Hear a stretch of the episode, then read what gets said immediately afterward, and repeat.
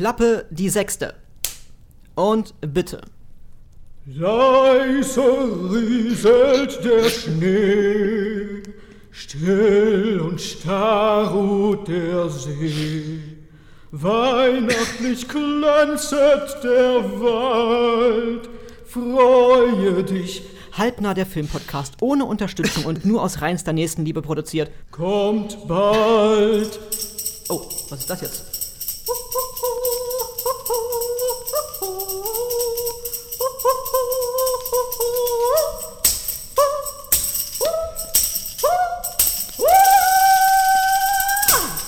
Olsen, mein absolutes Lieblingsrentier. Wie geht es dir?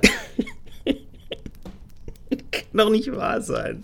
Ja, mir als Beauftragtem für Sprachübermittlung geht es gut. Und dir? Mir geht's sehr gut. Ich habe die Covid-19-Erkrankung auch überstanden, Ja. ohne erkennbare Spätfolgen. Ja, ja, körperlich. Mhm. Wie es psychisch aussieht, hast du ja gerade bewiesen. Ja, ich habe einen schönen Glühwein hier stehen, äh, den ich allerdings noch nicht angetrunken habe. Aber ich äh, freue mich auf diese Ausgabe.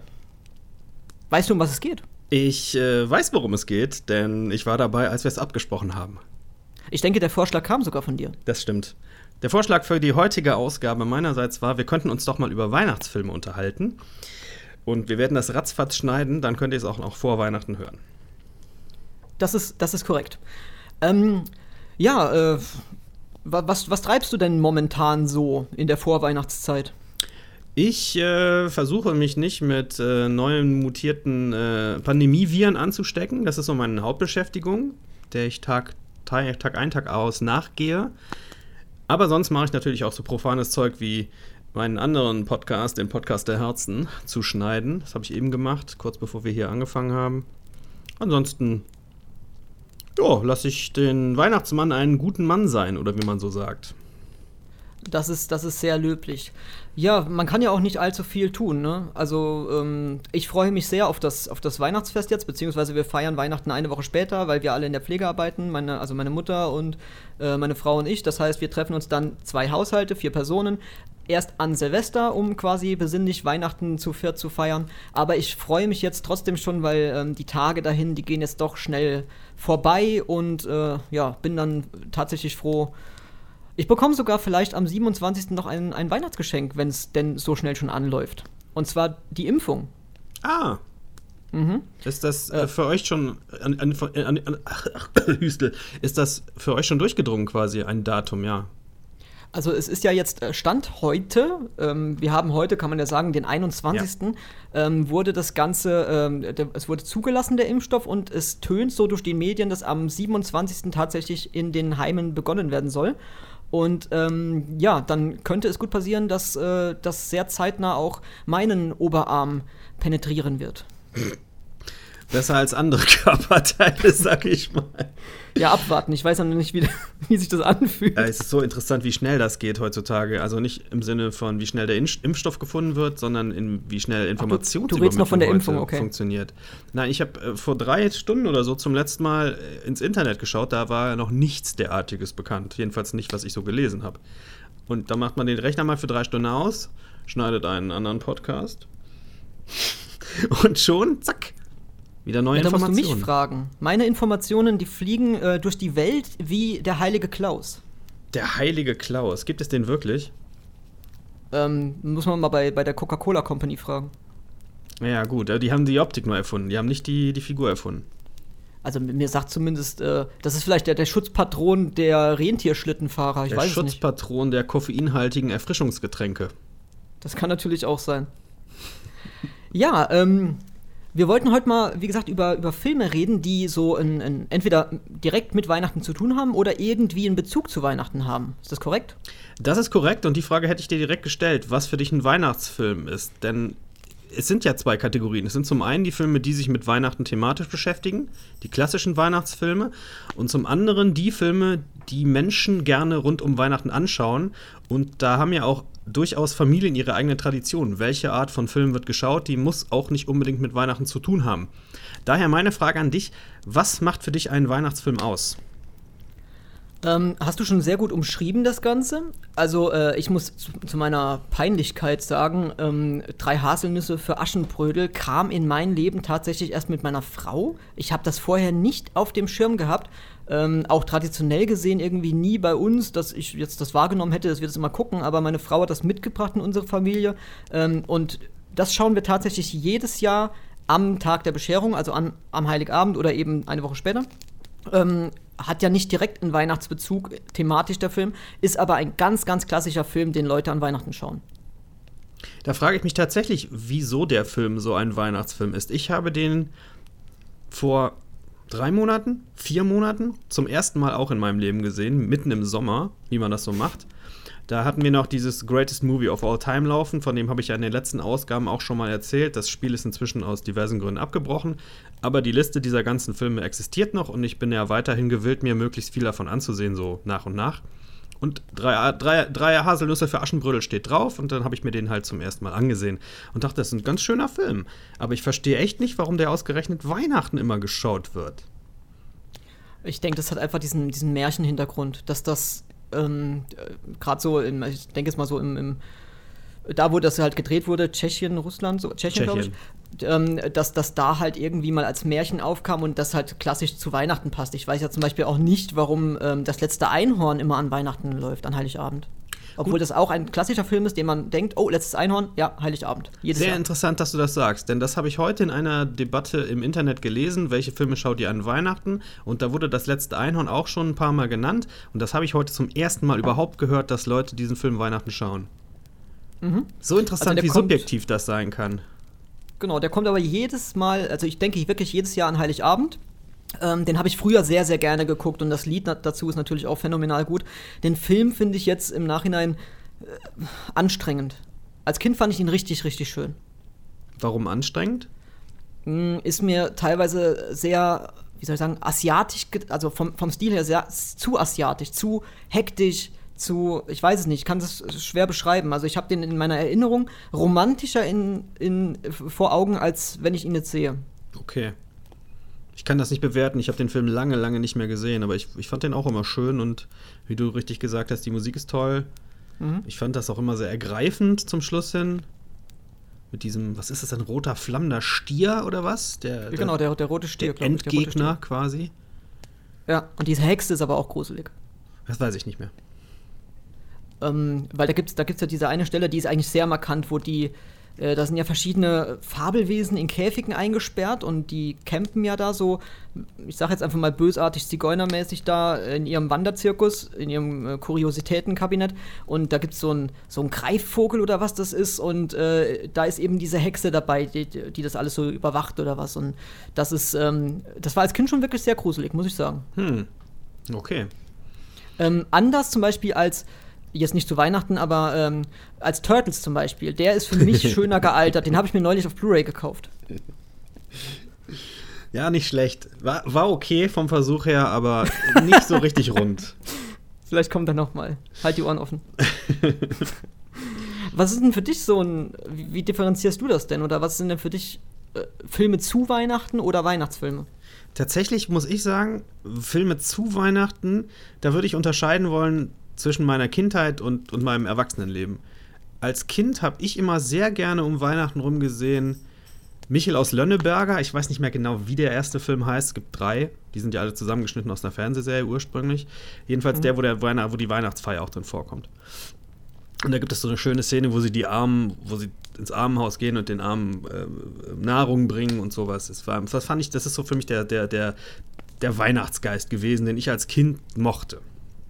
Heute habe ich da ein bisschen kritisches Bild zu, zu dem ganzen Weihnachtsthema, aber das ist für mich ein klassischer Kinderweihnachtsfilm. Immer Neues mit Michel, Michel aus Lönneberger. Ihr wisst bestimmt, wie der erste Film heißt. Als Erwachsener muss ich sagen, habe ich das nicht mehr so. Ich habe auch überhaupt diese, diese, diese Fernsehtradition an Weihnachten, das war in unserer Familie auch nie so ein Riesending. Sodass sich das für mich auch nicht so ins Erwachsenenleben rüber gerettet hat.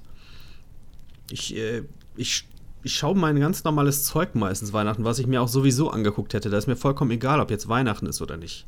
Es gab mal eine Zeit, das waren so drei, vier Jahre hintereinander, da habe ich mit meiner Ex-Freundin damals, haben wir immer Herr der Ringe geguckt rund um Weihnachten. Das machen, glaube ich, auch viele Leute, die die Trilogie einfach nochmal durchgeballert mit allen Special, Extended, Premium, Gedönskirchens Extras.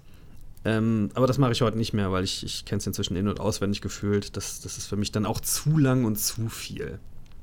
Schade, ne? Also hatten wir ja letztens zum Thema Sehgewohnheiten, ne? Ich würde auch mal wieder jungfreudig gerne an Herr der Ringe rangehen und einfach diese Musik und das Gefühl und das alles nochmal von vorne erleben. Das, aber das, was du sagst, liegt vielleicht daran, dass ich glaube, die Filme kamen jeweils im Dezember. Kann das sein? Hm. Ins Kino, dass das so die, diese Jahreszeit zumindest war. Das war, glaube ich, so Winter rum, ne? Das könnte sein. Ich meine schon, ja. Ich glaube, wenn es hast jetzt Sommerblockbuster ja. das, das wären, könnte natürlich ein guter Grund sein, warum die Leute das dann mit Weihnachten irgendwie assoziieren und um Weihnachten rum gerne schauen. Kann ich mir sehr gut vorstellen, ja. Und so hast du jetzt keine, also gut, du hast jetzt keine traditionellen Filme, wo du sagst, ja, jedes Jahr so um die Weihnachtszeit gucke ich mir das gerne mal an oder wenn es zufällig im Fernsehen läuft oder irgendwo. Nee. Bei mir sieht es da jetzt, ähm, äh, dieses Jahr war es extrem weihnachtlich, muss ich sagen, weil, also lag auch bestimmt daran, weil man dieses Jahr eher auf viel verzichten musste und dann wollte man sich die, also die Weihnachtszeit noch mal intensiver gestalten als eh schon. Wir haben jetzt zum Beispiel ähm, die beiden Kevin-Filme geschaut letztens, wir haben Santa Claus 1 und 2 geguckt. Ähm, was bei uns seit Jahren äh, Ritual ist, ist ähm, A Christmas Carol, also den Disney-Film tatsächlich, eine Weihnachtsgeschichte mit Jim Carrey. Ähm, den finde ich phänomenal gut. Also ich finde den sowohl von der Musik als auch vom, wie er aufgemacht ist und was für eine schöne Stimmung der ganz, der ausdrückt jetzt, äh, so mit meine Lieblings-Scrooge-Erzählung zusammen mit Die Geister, die ich rief. Okay. Da muss ich sagen, ich kenne ich kenn A Christmas Carol ausschließlich in der Muppet-Version. Und ich habe auch nie die Charles Dickens-Geschichte gelesen oder vorgelesen bekommen. Da bin ich sehr unbefleckt. Gibt's ja auch in diversen Dingern. Also der, tatsächlich der, der Disney-Film äh, mit dieser animierte mit Jim Carrey und äh, da spielt ja- da spielt Colin Firth ist dabei und ähm, ach jetzt jetzt oh ist das peinlich. Äh, Commissioner Gordon und ähm, Sirius Black. Wie heißt er? Gary Oldman? Ja, korrekt. Der, also er spielt noch mit und also einige bekannte Leute und der, der Film, der ist wirklich, wirklich richtig gut. Als Kind habe ich sogar sehr oft äh, die Geister, die ich rief, gesehen mit Bill Murray. Ja, den habe ich auch mal gesehen, tatsächlich. Ja, den fand ich immer sehr, auch sehr gruselig eigentlich für, für ein Kind so, wenn so, gerade wenn der erste Geist so kommt, aber ähm, nee, muss ich tatsächlich sagen. Ansonsten, es gibt ja noch Nightmare Before Christmas, wobei das ja eher so ein Misch Mischungsding aus Halloween und Weihnachten ist. Ähm, den Cringe kann man sich angucken, aber. ja, kann man auch lassen. kann man natürlich auch lassen, ja. Aber es gibt ja auch viele Filme, die, ähm, die per se nicht unbedingt Weihnachtsfilme sind, in denen Weihnachten aber äh, gut thematisiert wird, wie bei Edward mit den Scherenhänden zum Beispiel oder Stirb langsam. Das ist ein gutes Thema, wo ich äh, auch so oder so noch drauf zu sprechen gekommen bin. Also ist das, äh, das ist ja eine alte, tobende Diskussion, ist Stirb langsam ein Weihnachtsfilm oder nicht? Ich kann mich noch an eine Zeit erinnern, das muss so in den 90ern noch gewesen sein, da ist dieser Film noch nicht Weihnachten im Fernsehen gezeigt worden. Das hat sich dann irgendwann so etabliert. Ich glaube, irgend, ich glaube sogar RTL 2 hat damit angefangen. Irgendwann dachten die sich, oh, lass mal Stirb langsam zeigen, haben wir eh die Rechte für, gucken sich bestimmt ein paar Leute an. Und dann hat sich das so verselbstständigt. Und ist das für dich ein Weihnachtsfilm? Nein. Also Stirb langsam äh, gucke ich mir zu allen Zeitpunkten an, wenn ich Lust drauf habe. Also das ist jetzt wirklich, äh, das ist jetzt kein Film für mich, wo ich sage, ja, den, der, der taugt mir nur an Weihnachten. Mhm. Ich habe da ein exemplarisches Problem mit, was ich auch mit einigen anderen Filmen habe, die Leute so um Weihnachten inzwischen angucken. Das ist mir einfach zu gewalttätig für Weihnachten. Natürlich kommt ja Weihnachten auch drin vor in, in Die Hard. Ne? Da kann man schon sagen, okay, der, der Bezug zur Jahreszeit ist zumindest da. Aber ich finde, da ist nichts von den Weihnachtsstimmungen drin, die ich, nach der ich dann suchen würde, wenn ich tatsächlich explizit mir einen Weihnachtsfilm ansehen wollen würde. Ähm, und dann im Gegensatz sagen, zum, zum Herrn der Ringe, was auch gewalttätig ist, ist das ja immerhin hat das so einen Märchencharakter, ne? Herr der Ringe. Und stirbt langsam nicht, weil es ja komplett ein Actionfilm aus den ausgehenden 80ern ist noch in den 80ern, glaube ich, ne? 88 meine ich. Aus den 80ern ist, der in unserer Welt spielt und ja, zwar mit fiktiven deutschen Terroristen, die in äh, der deutschen Synchro keine deutschen Terroristen sind. Ich weiß nicht, ob sie das zwischenzeitlich mal geändert haben, aber da haben wir ja schon mal drüber gesprochen in einer Schießt anderen. Ausgabe, die ich euch nochmal dringend empfehlen kann, wenn ihr sie auch noch nicht gehört habt. Die Ausgabe zum Thema Synchronisation nämlich. Ja, also ich finde, ich tue mich damit schwer. Ich, ich mag sowas nicht. Ich würde das um Weihnachten rum, glaube ich, nicht gern sehen wollen. Ich gucke mir dann, ich habe ja eben gesagt, ich gucke mir Sachen an, die ich mir normalerweise auch ansehen würde, aber dann würde ich mir, glaube ich, trotzdem keine, keine so Horrorfilme oder gewalttätige Actionfilme ansehen, sondern eher so, vielleicht doch ein bisschen was Besinnlicheres, wenn ich drüber nachdenke. Ein ruhigeres Drama oder so, was dann aber nichts mit Weihnachten zu tun hat. Das, das stimmt, ja. Wo, ähm, es gibt ja auch äh, viele so cheesy Filme, sag ich mal, wie Last Christmas, den ich sogar selber relativ gut finde. Also ich konnte den sehr gut anschauen hier mit Emily Clark, der ist ja auch recht neu von letztem Jahr, glaube ich. Den kenne ich nicht. Ähm, ja, basiert halt irgendwie auf dem Song, aber äh, der wird auch dann nachher noch gesungen in dem Film. Aber so an sich von der Story her ist der Film eigentlich ein schönes ähm, Guilty Pleasure, würde ich mal Mhm. behaupten. Den kann man sich gut angucken, ohne jetzt zu sagen, das ist ein Meisterwerk wie keine Ahnung, beispielsweise so ein Kevin allein zu Hause, den kann man ja durchaus als sowas betiteln, auch wenn der von der Machart damals bestimmt, die haben bestimmt nicht gesagt, wir schaffen jetzt ein Meisterwerk, was die Leute in Generationen noch gucken werden. Nee, das sollte halt eine nette Komödie sein und das, so war sie auch zu dem Zeitpunkt, so ist sie auch aufgenommen worden und hat sich dann so nach und nach für die Leute, vor allem für Leute so in meinem Alter, muss ich sagen, äh, hat sich das so ähm, zu einer Weihnachtstradition entwickelt, weil sie sich das, natürlich äh, können sie da sehr schnell an ihre Kindheit zurückdenken. Das, also wir haben den ja neulich geschaut und ich, ich habe einen mega Lachflash bekommen, als, ähm, als Marv an, an den Stromkasten da, als der seinen Stromschlag bekommt. Ich weiß jetzt gerade, ich denke, es war am ersten, es kann aber auch im zweiten gewesen sein. Ähm, und man sieht dann so in diesem Stromschlag sein Skelett zwischendurch. Ich habe einen ich, Lach. Ey, ich bin nicht mehr rausgekommen aus dem Lachen. Ich fand es so grandios witzig. Meine Frau hat mich angeguckt und hat gedacht, warum lachst denn du jetzt so? Ich, ich habe da noch fünf Minuten später drüber gedacht. Diese Filme sind eigentlich auch super gewalttätig, ne? wenn man mal drüber nachdenkt.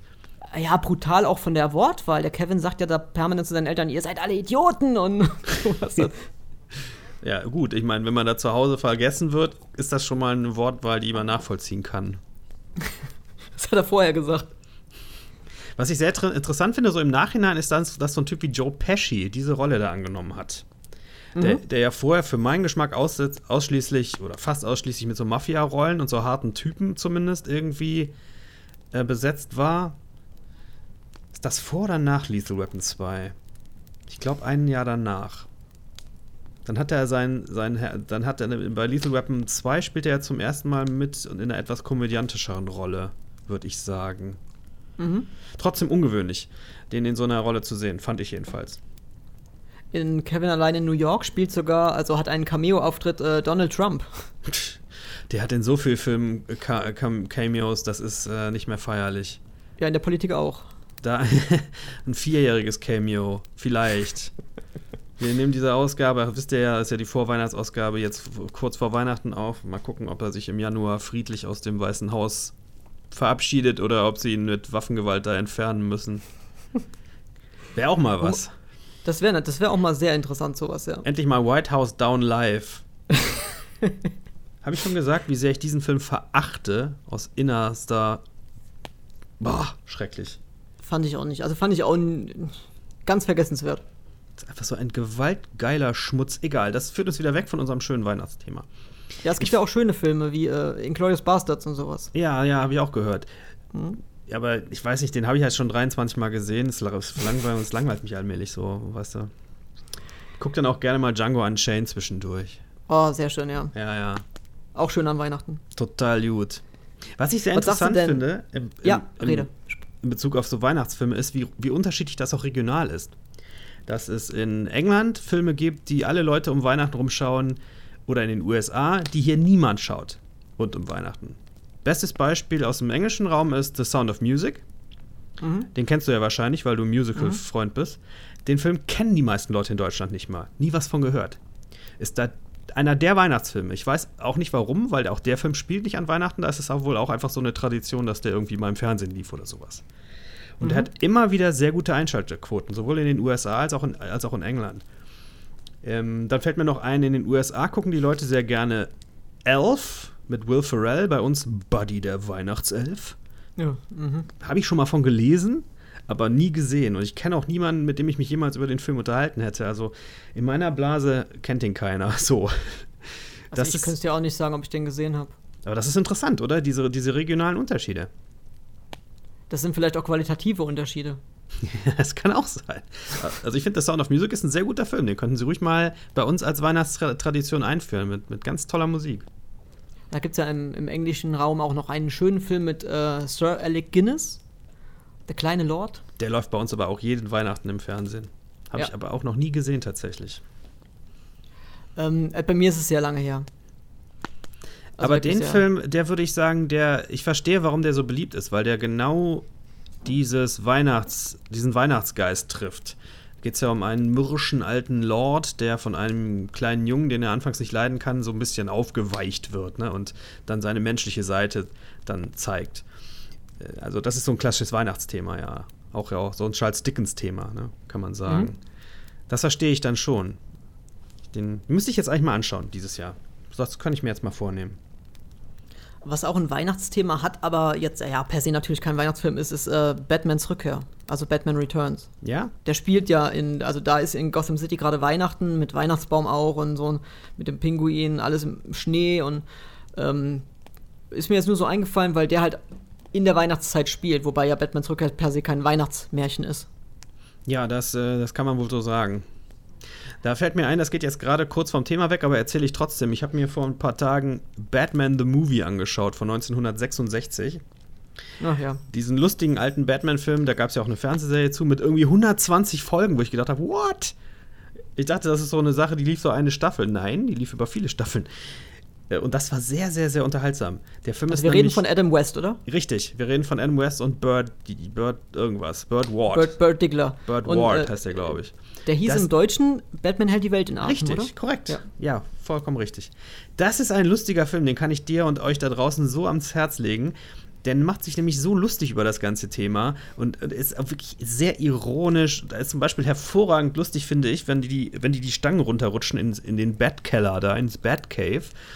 Dann ändern sie ihre Klamotten auf halbem Weg. Da gibt es nämlich an der Wand so einen Schalter, wo man draufdrückt, da steht dann drauf Instance Bad Changing Outfit Lever oder so ähnlich. Einfach runterhauen, zack, schon hat man die Klamotten an. Sehr lustig. So ist das ist der Humor des Films. sind immer riesige Schilder an allem dran, wo immer genau draufsteht, was das ist. Ist das, ist das auch der mit dem Hai-Spray? Richtig. Shark Repellent Bat, Bat, äh, Shark Repellent Bat Spray gibt es. Es gibt auch, aber auch noch Octopus Repellent Bat Spray und noch zwei andere. Die sind in einem Helikopter in so einem Regal. Das ist so lustig, das Ding. Müsst ihr euch angucken, ist toll. Hat mir sehr Die sind, aber, gefallen. die sind aber echt gran- also die sind wirklich grandios, dieses alte Pow, pow, pow, und Genau, immer alles am, genau. am Bettgürtel so dran, alles, alles was man gerade so braucht. Und da, aber der Film, Hai der. Film hat auch wirklich sehr, sehr lustige Dialoge. Muss man, muss man mal gesehen haben. Und mit dem Joker, der sich seinen Schnurrbart nicht rasieren wollte. War das in dem Film auch drin? Ich denke, oder? Da ist ja doch auch drin. Ja, klar, aber da sind auch alle anderen drin. Der Riddler ist drin, Cat, äh, Catwoman ist drin und. Pinguin. Ja, richtig, der Pinguin, genau. Bisschen nervig, der Pinguin. Der Pinguin ist übrigens äh, Rockys alter Trainer. Tatsächlich, Ja, jetzt wo du Burgess, sagst. Burgess Meredith heißt der Schauspieler. Ich musste eine Weile überlegen, als ich, als, als ich den Film sah und ich sah das, ich sah die, die, die, äh, die Pinguin-Figur, dachte ich, du kennst den doch irgendwoher. Wer ist denn das nochmal? Und dann hat er irgendwann dieses Arr gemacht, wo er denselben, dasselbe Lächeln hatte oder dieselbe verkniffene, diese selbe verkniffene Fratze, die er auch gerne in Rocky macht. Und da dachte ich, ach, das ist doch krass. Hier, du haust jetzt gegen das rohe Fleisch. Genau so, richtig. Weißt du, was äh, unerwarteterweise auch ein, ein wirklich toller Film ist, den man sich zu Weihnachten angucken kann, der auch vom Humor, er ist vom Humor natürlich dumm, stupide, aber er hat doch irgendwo noch Klasse. Das ist, Achtung, Bad Moms 2. Mhm, mit, Den äh, ersten fand ich jetzt gar nicht so, ja, mit, mit Mila Kunis und Catherine Hahn und diversen anderen Leuten. Ich hatte jetzt Äh, den ersten fand ich gar nicht so toll, aber den zweiten, den fand ich richtig grandios. Da gibt es auch eine ganz lustige Story. Wir waren eine Woche zuvor, waren wir in Star Wars Episode 8 und ich kam aus dem Kino und war von den Gefühlen leer. Ich habe mich nicht gefreut über den Film, ich habe nicht gesagt, der Film ist scheiße, ich war einfach leer und das ist das Schlimmste, was dir nach dem Kino passieren kommt, wenn du, wenn du, wenn du rauskommst und, und redest mit deiner Frau nichts, weil du nicht weißt, was du sagen sollst. Und dann waren wir eine Woche später in Bad Moms 2 und ich kam raus und hab direkt, als wir aus dem Kino raus waren, das war geil, ey, und das war so lustig und das war so lustig. Und da habe ich mir gedacht, wow, Bad Moms 2 war, war besser für dich als Star Wars Episode 8. Und das als riesiger Star Wars-Fan. Vielleicht ist bei Star Wars die Erwartungshaltung einfach zu hoch, wenn man in so einen Film reingeht. Ich weiß es nicht. Bei ja, Bad Moms 2 hast du ja keine Erwartungshaltung. Da kannst du ja eigentlich nur positiv überrascht werden. Ja, jetzt hast du bei Star Wars auch keine mehr. Oder erwartest halt nur noch das Schlechte.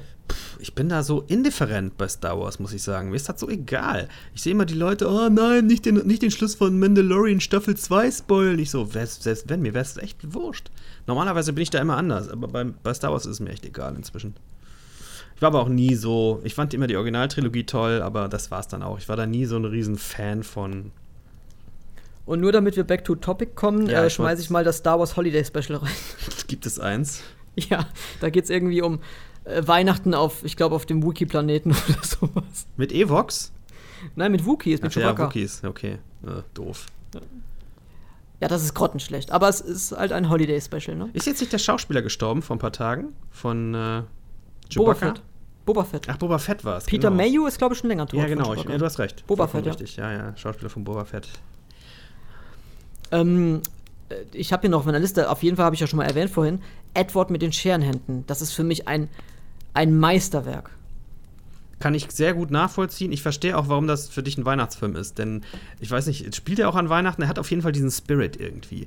Dieses, was Weihnachten für mich ausmacht: Verständnis, Toleranz, Inklusion, auch mit, mit Menschen, die oder Kreaturen, die anders sind als wir. Und das mhm. macht der Film sehr schön, finde ich der hat ja diesen typischen Märchencharakter. Also es geht ja um äh, eigentlich eine Stadt, so eine Vorstadt, die, äh, in der es nie geschneit hat, bis der Edward das erste Mal oben ähm, diese, diese, diese Kristalle da, ähm, die dieses Eis, die Eisskulpturen schneidet. Und dann geht der ganze Eisregen, der Schnee, der fällt dann runter halt ins Tal und da schneit es dann das erste Mal. Und das ist so ein Tim Burton-Film, für den ich Tim Burton halt einfach liebe und auch Danny Elfman für die Musik, weil diese diese obskuren äh, Figuren, die auch diese Heckentiere oder auch wie diese, äh, dieser, dieser Professor, der von Vincent Price gespielt wird, der hat ja quasi den Edward erschaffen, der hat aber auch so eine Plätzchenmanufaktur in seinem Schloss.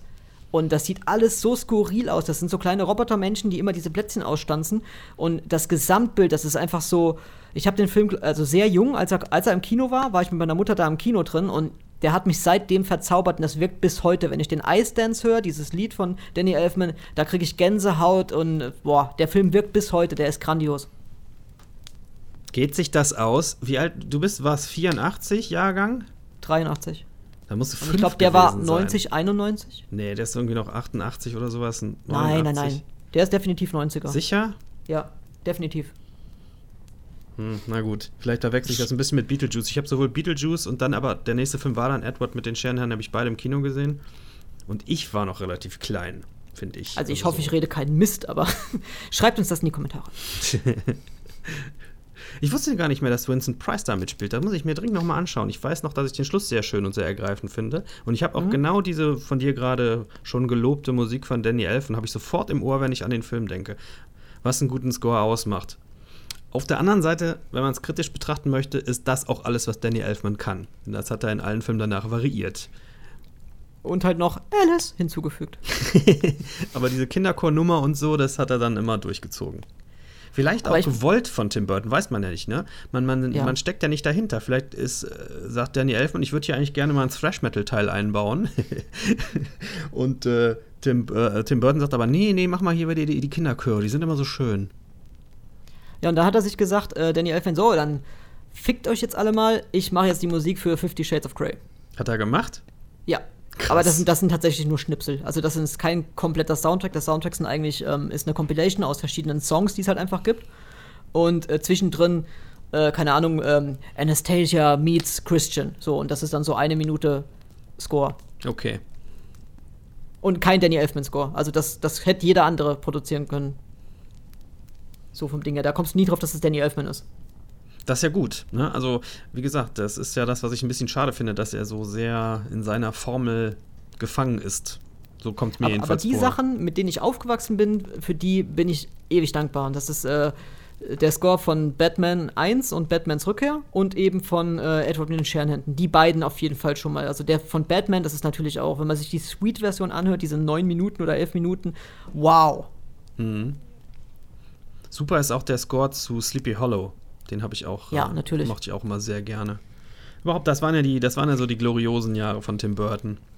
Ich finde, inzwischen ist das so ein bisschen. Ja. Also es hat mir nicht mehr die Faszination auf mich, die es mal hatte. Und das liegt nicht so sehr daran, dass er keine interessanten Stoffe mehr hätte, sondern dass er jetzt halt sich auch so viel auf, auf CGI verlässt. Und früher mhm. waren die Tricks halt wie handgemacht und da wirkt das alles viel netter und irgendwie sympathischer und immer so ein bisschen verschroben, skurril. Und heute ist das halt alles so glatt geworden. Ja. Das ist richtig, ja. Also ich, äh, Practical Effects und so Matte-Painting und sowas, das bevorzuge ich auf jeden Fall, bevor irgendwas Richtung CGI geht. Sollen wir mal den Zuhörern erklären, was Matte-Painting ist? Mach du das mal.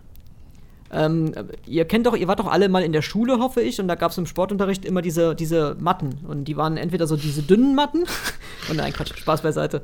Ähm, das ist im Endeffekt, ähm, was man heute auch als Chroma Keying hauptsächlich kennen sollte, äh, dass man quasi den Hintergrund austauscht oder man kann auch Sachen im Vordergrund austauschen. Hauptsächlich sind es ja die Hintergründe. Es wird ähm, dann ich weiß gar nicht, wie das ganz früher gemacht worden ist. Heutzutage ist sowas natürlich mit einem Greenscreen oder mit einem Bluescreen, je nachdem, was du für Farben in deiner Produktion hast. Ähm, und dann hast du einen Vordergrund, der tatsächlich besteht und der Hintergrund wird im Endeffekt nachher weggeschnitten oder ersetzt durch irgendwas, was man entweder neu abfilmt oder ähm, abfotografiert hat. Dann ist es quasi ein, ein Stillbild ähm, und da kannst du dann im Endeffekt einfügen, was du willst. Und so wurde zum Beispiel das Schloss von Edward mit den Scherenhänden, dieser Berg mit dem Schloss, das wurde nachträglich eingefügt. Der mhm. wurde nicht in dem Studio jetzt aufgebaut und dann in Lebensgröße dahingestellt. Also früher haben sie das wirklich ganz klassisch gemacht, dass sie, die Szenen sind ja sowieso zu 99 Prozent bei den alten Hollywood-Filmen irgendwo auf einer Soundstage gedreht worden, ne, im Studio. Gibt und jetzt weiß ich auch wieder, wie sie es gemacht haben. Zumindest haben bei, bei starren Kameras tatsächlich einfach ein Gemälde hingestellt und die, die Perspektive so angepasst irgendwie, dass es dann so aussah, als würde dieses Gemälde Tiefe erzeugen können. Ja, kannst du dir bei so Filmen wie, wie Ben Hur, kannst du dir das super ansehen. Wenn die auf der Veranda stehen und unter ihnen ist so Rom oder soll Rom sein, da hört halt die, die Bühne auf und dahinter steht ein Bild.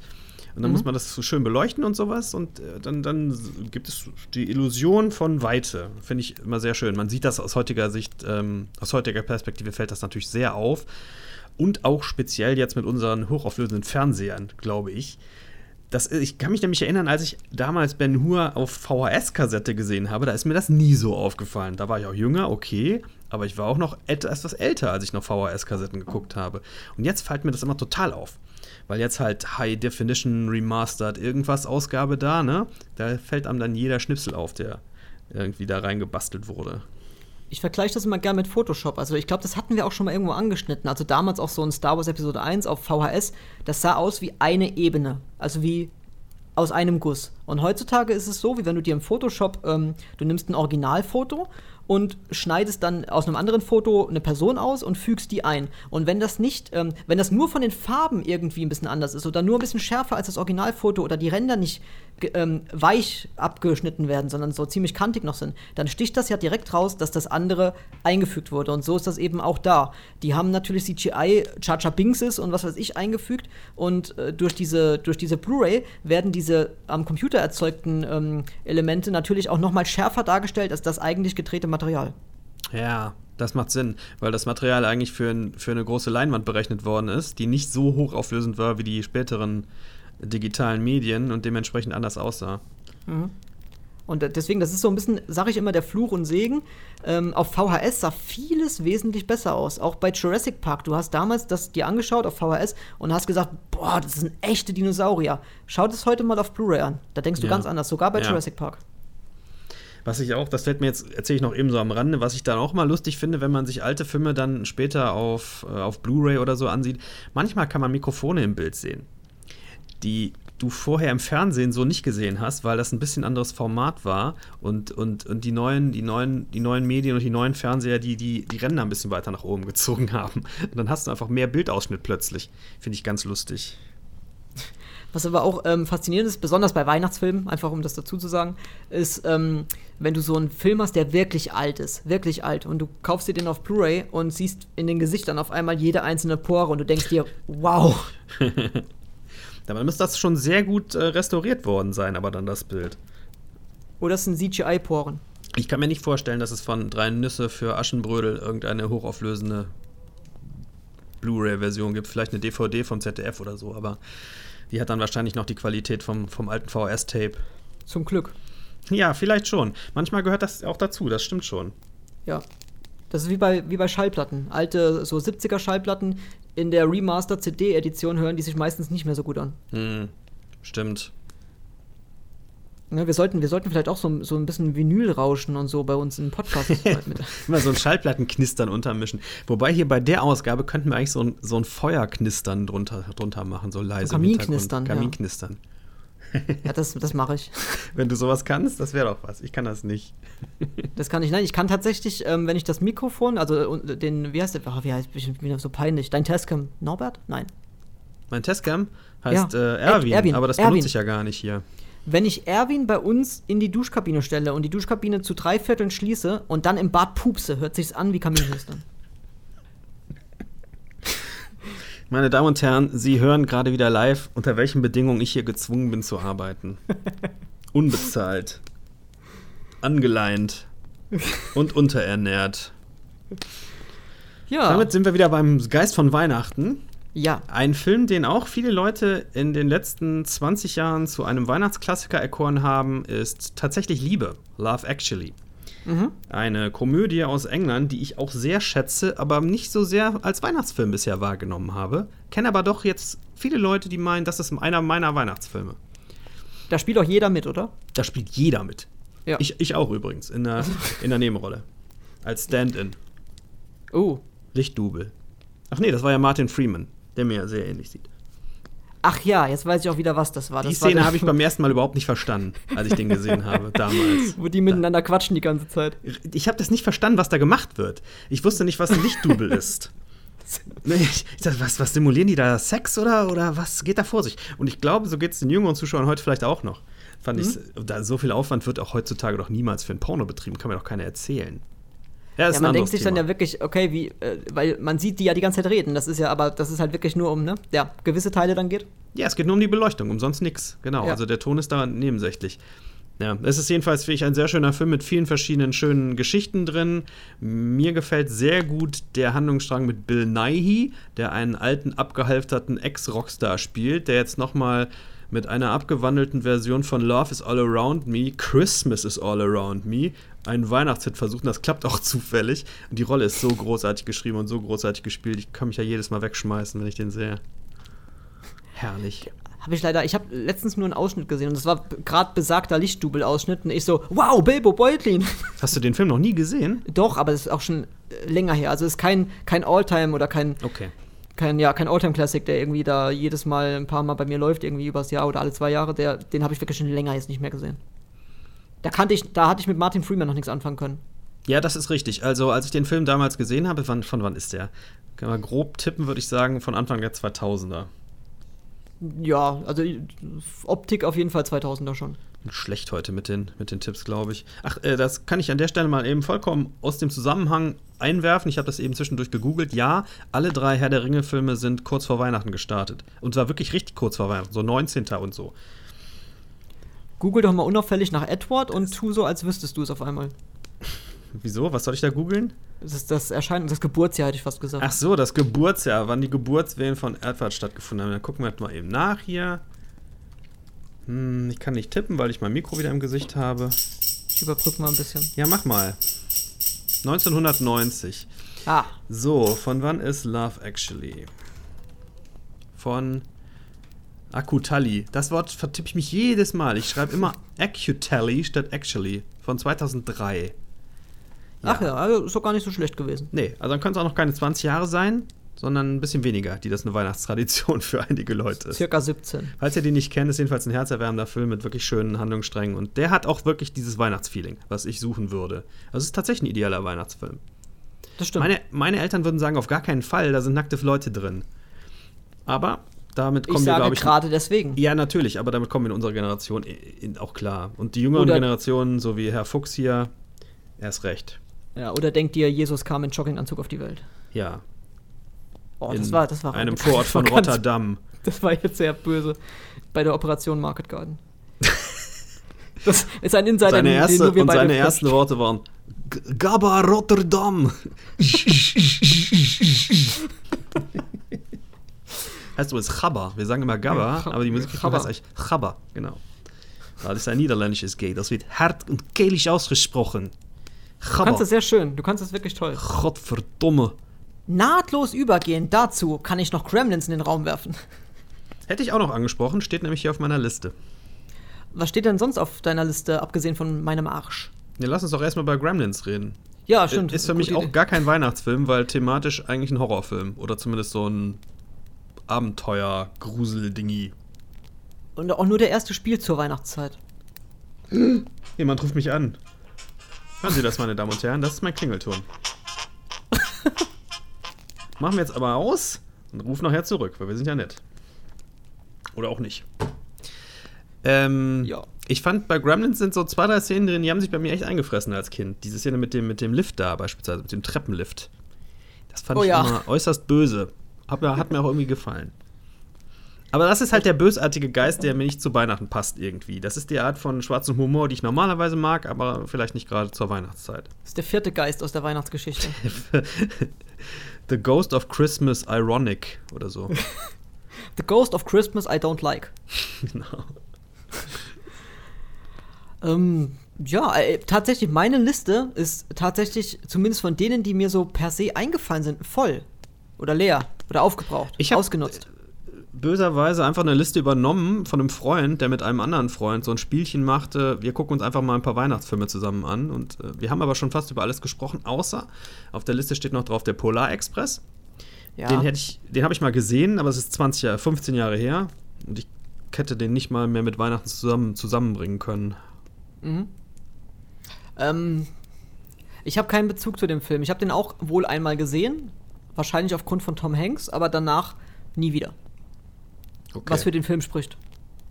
Ja, vielleicht auch nicht. Also in, der be besagte Freund hat diesen Film gehasst und ich dachte, warum? Ich mochte, ich mochte den damals, aber vielleicht würde ich ihn heute auch nicht mehr mögen. Bin vielleicht ein kleines bisschen, wie sagt man denn biased auf Deutsch? Voreingenommen? Ja, wollte ich jetzt auch gerade so sagen. Tendenziell eingefärbt, weil ich mag Robert Zemeckis tatsächlich einfach sehr gerne. Ich mag fast alles, was der Mann gedreht hat. Deswegen hat, der, hat so ein Film es bei mir vielleicht leichter. Auch der komische Beowulf-Film, den mochte ich auch. Dann hat er es zum Glück wieder eingesehen, dass es mit den komischen 3D-Filmen jetzt auch nicht unbedingt so sein Steckenpferd ist und ist wieder zum Realfilm umgeschwenkt, was ihm Zurück in die Zukunft sozusagen. richtig, was ihm besser steht. Auch noch auf meiner Liste hier steht übrigens Das Wunder von Manhattan. Ich glaube, das ist tatsächlich ein klassischer Weihnachtsfilm, den ich auch nie gesehen habe. Oh, Mir- mit John Hammond, der nach dem Film dann äh, diesen Park eröffnet hat. Ist das eine Anspielung, die ich nicht verstehe? Äh, Wahrscheinlich. das, ich hoffe, du verstehst sie irgendwie. Der Weihnachtsmann aus dem Film? ich habe den ja nicht gesehen, wie gesagt. Ich, ich, Ach so, den hast du gar nicht ich habe gesehen. den noch nie gesehen. Ich weiß, dass es den gibt. Ich weiß, dass das ein alter Hollywood-Klassiker ist. Heißt eigentlich Miracle on 34th Street, glaube ich. Mhm. Und das war's. Der, ähm, ja, der Hauptcharakter kann man sagen, also der Weihnachtsmann in dem Film, ähm, das ist äh, Sir Richard Attenborough oder Ja. Attenborough. Das ist richtig. Und das ist John Hammond aus Jurassic Park. Ah, ich wusste, ich hätte Jurassic Park hätte ich als Anspielung verstanden, aber den Rollennamen hätte ich nicht mehr gewusst. Okay. Ich muss immer einkalkulieren, dass das einer von deinen Lieblingsfilmen ist. Das muss ich mir irgendwann mal merken. Ich muss auch Ja. alle Rollennamen aus Titanic, die muss ich einfach parat haben, das muss sitzen.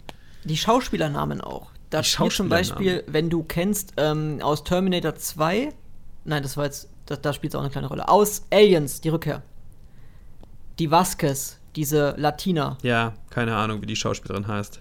Genau, ich weiß auch nicht, wie sie heißt. Äh, diese Latina mit dem Stirnband, die so ein bisschen Mann-Vibe-mäßig ist, die heutige Michelle Rodriguez, ähm, die spielt zum Beispiel in Terminator 2 die äh, Adoptivmutter von Sean Connor und die spielt in Titanic eine kleine Rolle, wo sie ihren Kindern eine Geschichte vorliest, während das Schiff untergeht. Und untergeht, untergeht. Aha, okay. So, das war die. Fun, Fun Fact Das, Time ist das ist so beendet. eine aus dieser, aus dieser Rubrik There are no small roles, ne? Wobei, ich meine, Vasquez ist ja schon eine große Rolle. Aber das ist so eine, so eine Figur, so eine, so eine Schauspielerin, die man offensichtlich aus vielen Filmen kennen könnte, ohne tatsächlich den Namen. Nee, ja, alles James Cameron-Filme. Das ist doch schon eine ganze Menge. Ja. Das ist ja auch einer von den blauen Dingern in, in Avatar. Das kann natürlich sein. Das fällt dann irgendwie nicht mehr so auf, ob das dann echte Schauspieler dahinter sind. Auch wenn das irgendwie mit Full, Full Stop Gedönskirchens Motion. Wie heißt diese Technologie, die Andy Serkis da gemacht hat im, im Herr der Ringe? Äh, äh, oh, Motion Capturing. Motion Capturing, genau. Ja. Auch wenn es so eine Technologie ist, die da angewendet wurde. Es, es gibt dir, es hilft dir nicht weiter. Also später, es ist ja eine digitale Figur dann. Ich darf das jetzt nicht so laut sagen. Meine Frau ist zwar auf der Arbeit, die hört das normal nicht, aber ich mag Avatar nicht. Ich auch nicht. Fand den Film sehr unüberzeugend. Ich würde ihn eigentlich ganz gerne nochmal sehen, aber das ist tatsächlich der einzige Film, den ich im Katalog bei Disney Plus im Streaming-Dienst gefunden habe, wo nur eine deutsche Tonspur von vorliegt. Oh, okay. Ja, das sehe ich nicht ein. Genauso wie Netflix auch mal, ich weiß nicht, ob es noch drin ist, Gravity drin hatte, auch noch mit einer deutschen Tonspur. Schweinerei. Ja, finde ich auch albern. Voll Den so Film müsste man eigentlich ohne Gesprache, gut. ohne Sprache, nur den Soundtrack. Das wäre gut, weil bei Gravity waren die Dialoge teilweise echt das Problem, meiner Meinung nach. Dieses Geschwätz, was sie davon Hey, geben. ich bin wieder da, ich habe Wodka dabei. Sex mit Möbelstücken. Haben wir das in Glas. der Sendung gehabt? Oder? Ich glaube davor, ne? Egal. Davor hatten wir das gehabt, ja. Als du mich in flagranti erwischt hast beim, beim. Skype-Calling. Ich habe noch einen Weihnachtsfilm. Lass uns über den noch kurz sprechen. Bitte. Ähm, ich weiß nicht, mir fällt noch ein, noch ein zweiter ein, auch gerade aktuell äh, fällt mir einer ein, den ich immer ganz, äh, den ich nicht mit Weihnachten verbinde, aber der spielt an Weihnachten. Ein ganz lustiger Film mit Kevin Spacey und Dennis Leary, der heißt bei uns. Me, Me Too heißt der, Me Too. Wie heißt der? Ja, genau, der Film heißt Fass mir nicht an die Kronjuwelen. Nein, Moment. äh, der Film heißt auf Deutsch, ich weiß es nicht mehr, auf Englisch heißt er The Ref. Das ist ein ziemlich, ziemlich amüsanter Film über eine Gruppe von, von Gangstern, die sich irgendwie vor der Polizei verstecken muss, bei einer Familie eindringt und diese Familie, die befindet sich gerade im Ehestreit. Also Vater Kevin Spacey und Mutter ist, glaube ich, Annette Benning, wenn, ich mich, wenn mich nicht alles täuscht. Nee, ist, nee, das passt nicht. Das ist sehr, sehr lustig. Sehr, sehr schwarzer Humor und treibt den, äh, den, den verkniffenen Gangster, der dann von Dennis Leary gespielt wird, echt zur Verzweiflung, die beiden und ihr Ehestreit. Spielt an Weihnachten. Weil die, wie das ja oft so ist, das kenne ich auch aus eigener Familiengeschichte, an Weihnachten entbrennen immer die härtesten Streite, Streits, Streitungen. Bleib an diesem Punkt bitte gerade, der Weihnachtsmann hat gerade bei mir geklingelt. Wirklich. Bin sofort wieder da.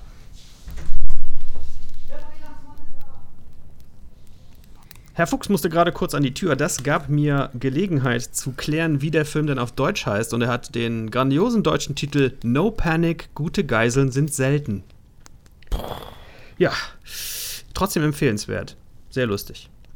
Ich weiß nicht, ist natürlich eine Sache, bei mir geht's, aber ich kenne auch Leute, bei denen es nicht mehr geht, sich jetzt Kevin Spacey anzuschauen in Filmen. Aber das muss jeder für sich selber wissen, ob er das trennen kann oder nicht. Ging vorher bei mir auch schon nie, also Kevin Spacey natürlich so überzeugender Rollendarsteller, aber war jetzt nie so, dass ich gesagt habe, oh, ich bin ein übertriebener Kevin Spacey-Fan und das tut mir jetzt gerade voll weh. Also er war für mich vorher schon, er hat bei mir nicht wirklich stattgefunden in, mein, in, in den Filmen, die ich gerne gucke, außer jetzt Mhm. sieben, aber es ist jetzt kein Film, wo ich sage, oh, das, äh, das äh, wirft gerade alles durcheinander bei mir. Also so ist es jetzt nicht, ne? Also für meinen Filmgeschmack, sag ich mal. Also ich habe schon ziemlich viel mit Kevin Spacey gesehen, aber der spielt auch überwiegend unsympathische Charaktere. Von daher ist das nicht so schwer, finde ich, sich den weiter auf der Leinwand anzusehen, wenn man denkt, guck mal, der Lappen da. Weil es passt ja dann. Du hast keine widersprüchlichen Gefühle oder so. Der ist ja kein Sympathieträger dann auf der Leinwand, sondern auch da ein Lappen. House of Cards, bestes Beispiel. Das, das geht dann, glaube ich, vom, vom Schauen besser. Finde ich eh schwierig. Also ich dürfte ja, ich bin ja, wie gesagt, übertriebener äh, Tanz der Vampire-Fan zum Beispiel. Dürfte ich ja auch nicht sein. Oder der, der Mieter und so. Das sind ja alles Polanski-Geschichten. und Ja, ja, klar. Ne? Das ist schon richtig, ja. Also da sage ich ja immer wieder, ich ähm, verurteile niemanden dafür. Entschuldigung, ich musste kurz erbrechen. ähm, Über, wegen Kevin Spacey. aufgrund meiner eigenen Gedankengänge muss ich mich übergeben. Nein, ich verurteile niemanden dafür, wenn er sich, wenn er sich weiter Kunst von einem Künstler gibt, den, mit dem ich nichts, nichts mehr, nicht mehr kann. Aus, das ist sehr subjektiv, sehr persönlich, was man da trennen kann und was nicht. Es gibt Grenzen, wo ich sagen würde, hier kannst du nicht drüber gehen, da kannst du einfach nicht weiter mitgehen als Fan. Und wenn doch, bist du ein schlechter Mensch, aber das müssen wir jetzt auch nicht hier weiter thematisieren. Lass uns lieber noch über den letzten Film von der Liste reden, den ich hier habe, nämlich Bad Santa. Oh, mit äh, Bobby, Bobby, Bob, Mit Billy Tom, Bob- Tommy Bob- Lee Thornton, Bob Billy Thornton. Bob, Billy Bob Müller-Huber Schmidt, Schmidtbauer, richtig. Billy Bob Thornton, ja. Habe ich mal gesehen, fand ich, war eine lustige Idee, fing nett an und hat zum Schluss hin für mich komplett abgelust. So. Weil dann wurde es ja doch wieder weihnachtlich und äh, alles gut. Und du hast gehofft, es endet in Hass. Mal ernsthaft, wenn du einen Film so aufbaust mit einem Typen, der Weihnachten hasst und das auch so durchzieht, so ironisch, da kann man auch mal wirklich da mal, mal bei bleiben. Das muss ja nicht unbedingt ein Weihnachtsfilm sein dann. Ist es denn dann eine, eine Cringe-Adaption? Hm. Es ist zumindest der ähnliche Handlungsverlauf. Aber das hatten wir ja eben auch schon mal. Das ist ja nun, nun mal irgendwie auch ein bisschen maßgebend für den Weihnachtsfilm, wie auch bei Der Scrooge. kleine Lord oder Scrooge, genau. Ja, das ist richtig. Das ist richtig. Ähm, Jetzt den, hab also ich habe den Film auch Lust- einmal gesehen. Einmal. Einmal, ich Und auch. Fand ihn Und auch lustig, aber gegen Ende denkst du, pff, Vielleicht sollte Ja. man sich dem nochmal nähern. Aber das ist jetzt keiner, den ich rauswählen würde. Ich habe jetzt, nach dem Gespräch, habe ich jetzt Lust, mir Weihnachtsfilme anzusehen oder zumindest ein oder zwei. Aber Bad Santa würde jetzt nicht dazugehören. Vielleicht mal das Wunder von Manhattan, das würde ich, glaube ich, gerne mal sehen. was wird denn sonst dazu? Also was, was hat denn jetzt das Gespräch in dir getriggert, wo du sagst, oh, den Namen habe ich jetzt schon lange nicht mehr gehört oder ja, den Film habe ich mal gesehen, ey, den müsste ich echt noch mal gucken oder den würde ich jetzt gerne mal gucken, habe noch nie davon gehört, wie Bad Moms 2. Nee, der war jetzt so aktuell, habe ich jetzt da nichts Konkretes gehabt. Außer das Wunder von Manhattan. Also Hier ist ein sagen, Film auch, den Filme hast du auch eben schon mal gewählt. Ich weiß nicht, hast du den eben schon mal erwähnt? Schöne Bescherung. Ich weiß nicht, was Schöne Bescherung ist auf, auf also, Auf Deutsch. ja, das ist ja der deutsche Titel offensichtlich. Das ist da vermutlich ein amerikanischer Film. Das ist Chevy mal. Chase, ne? Ach, das ist hier National Lampoon und so, ne? Und Chevy Chase, oder? Das ist nicht mein Fall. Okay, das kann ich lassen. Ja, das ist auch nicht mein Fall, ne? Ich kann auch mit einem Vacation, wie heißt der auf Deutsch? Die Familie Griswold, Urlaub der Familie Griswold oder sowas, das ist alles nicht mein Ding. Das brauche ich nicht versuchen, das ist nur vergebene Zeit. Bei Santa Claus gibt es ein, eine sehr schöne Stelle, über die ich göttlich gelacht habe, auch mal wieder, wie bei Kevin.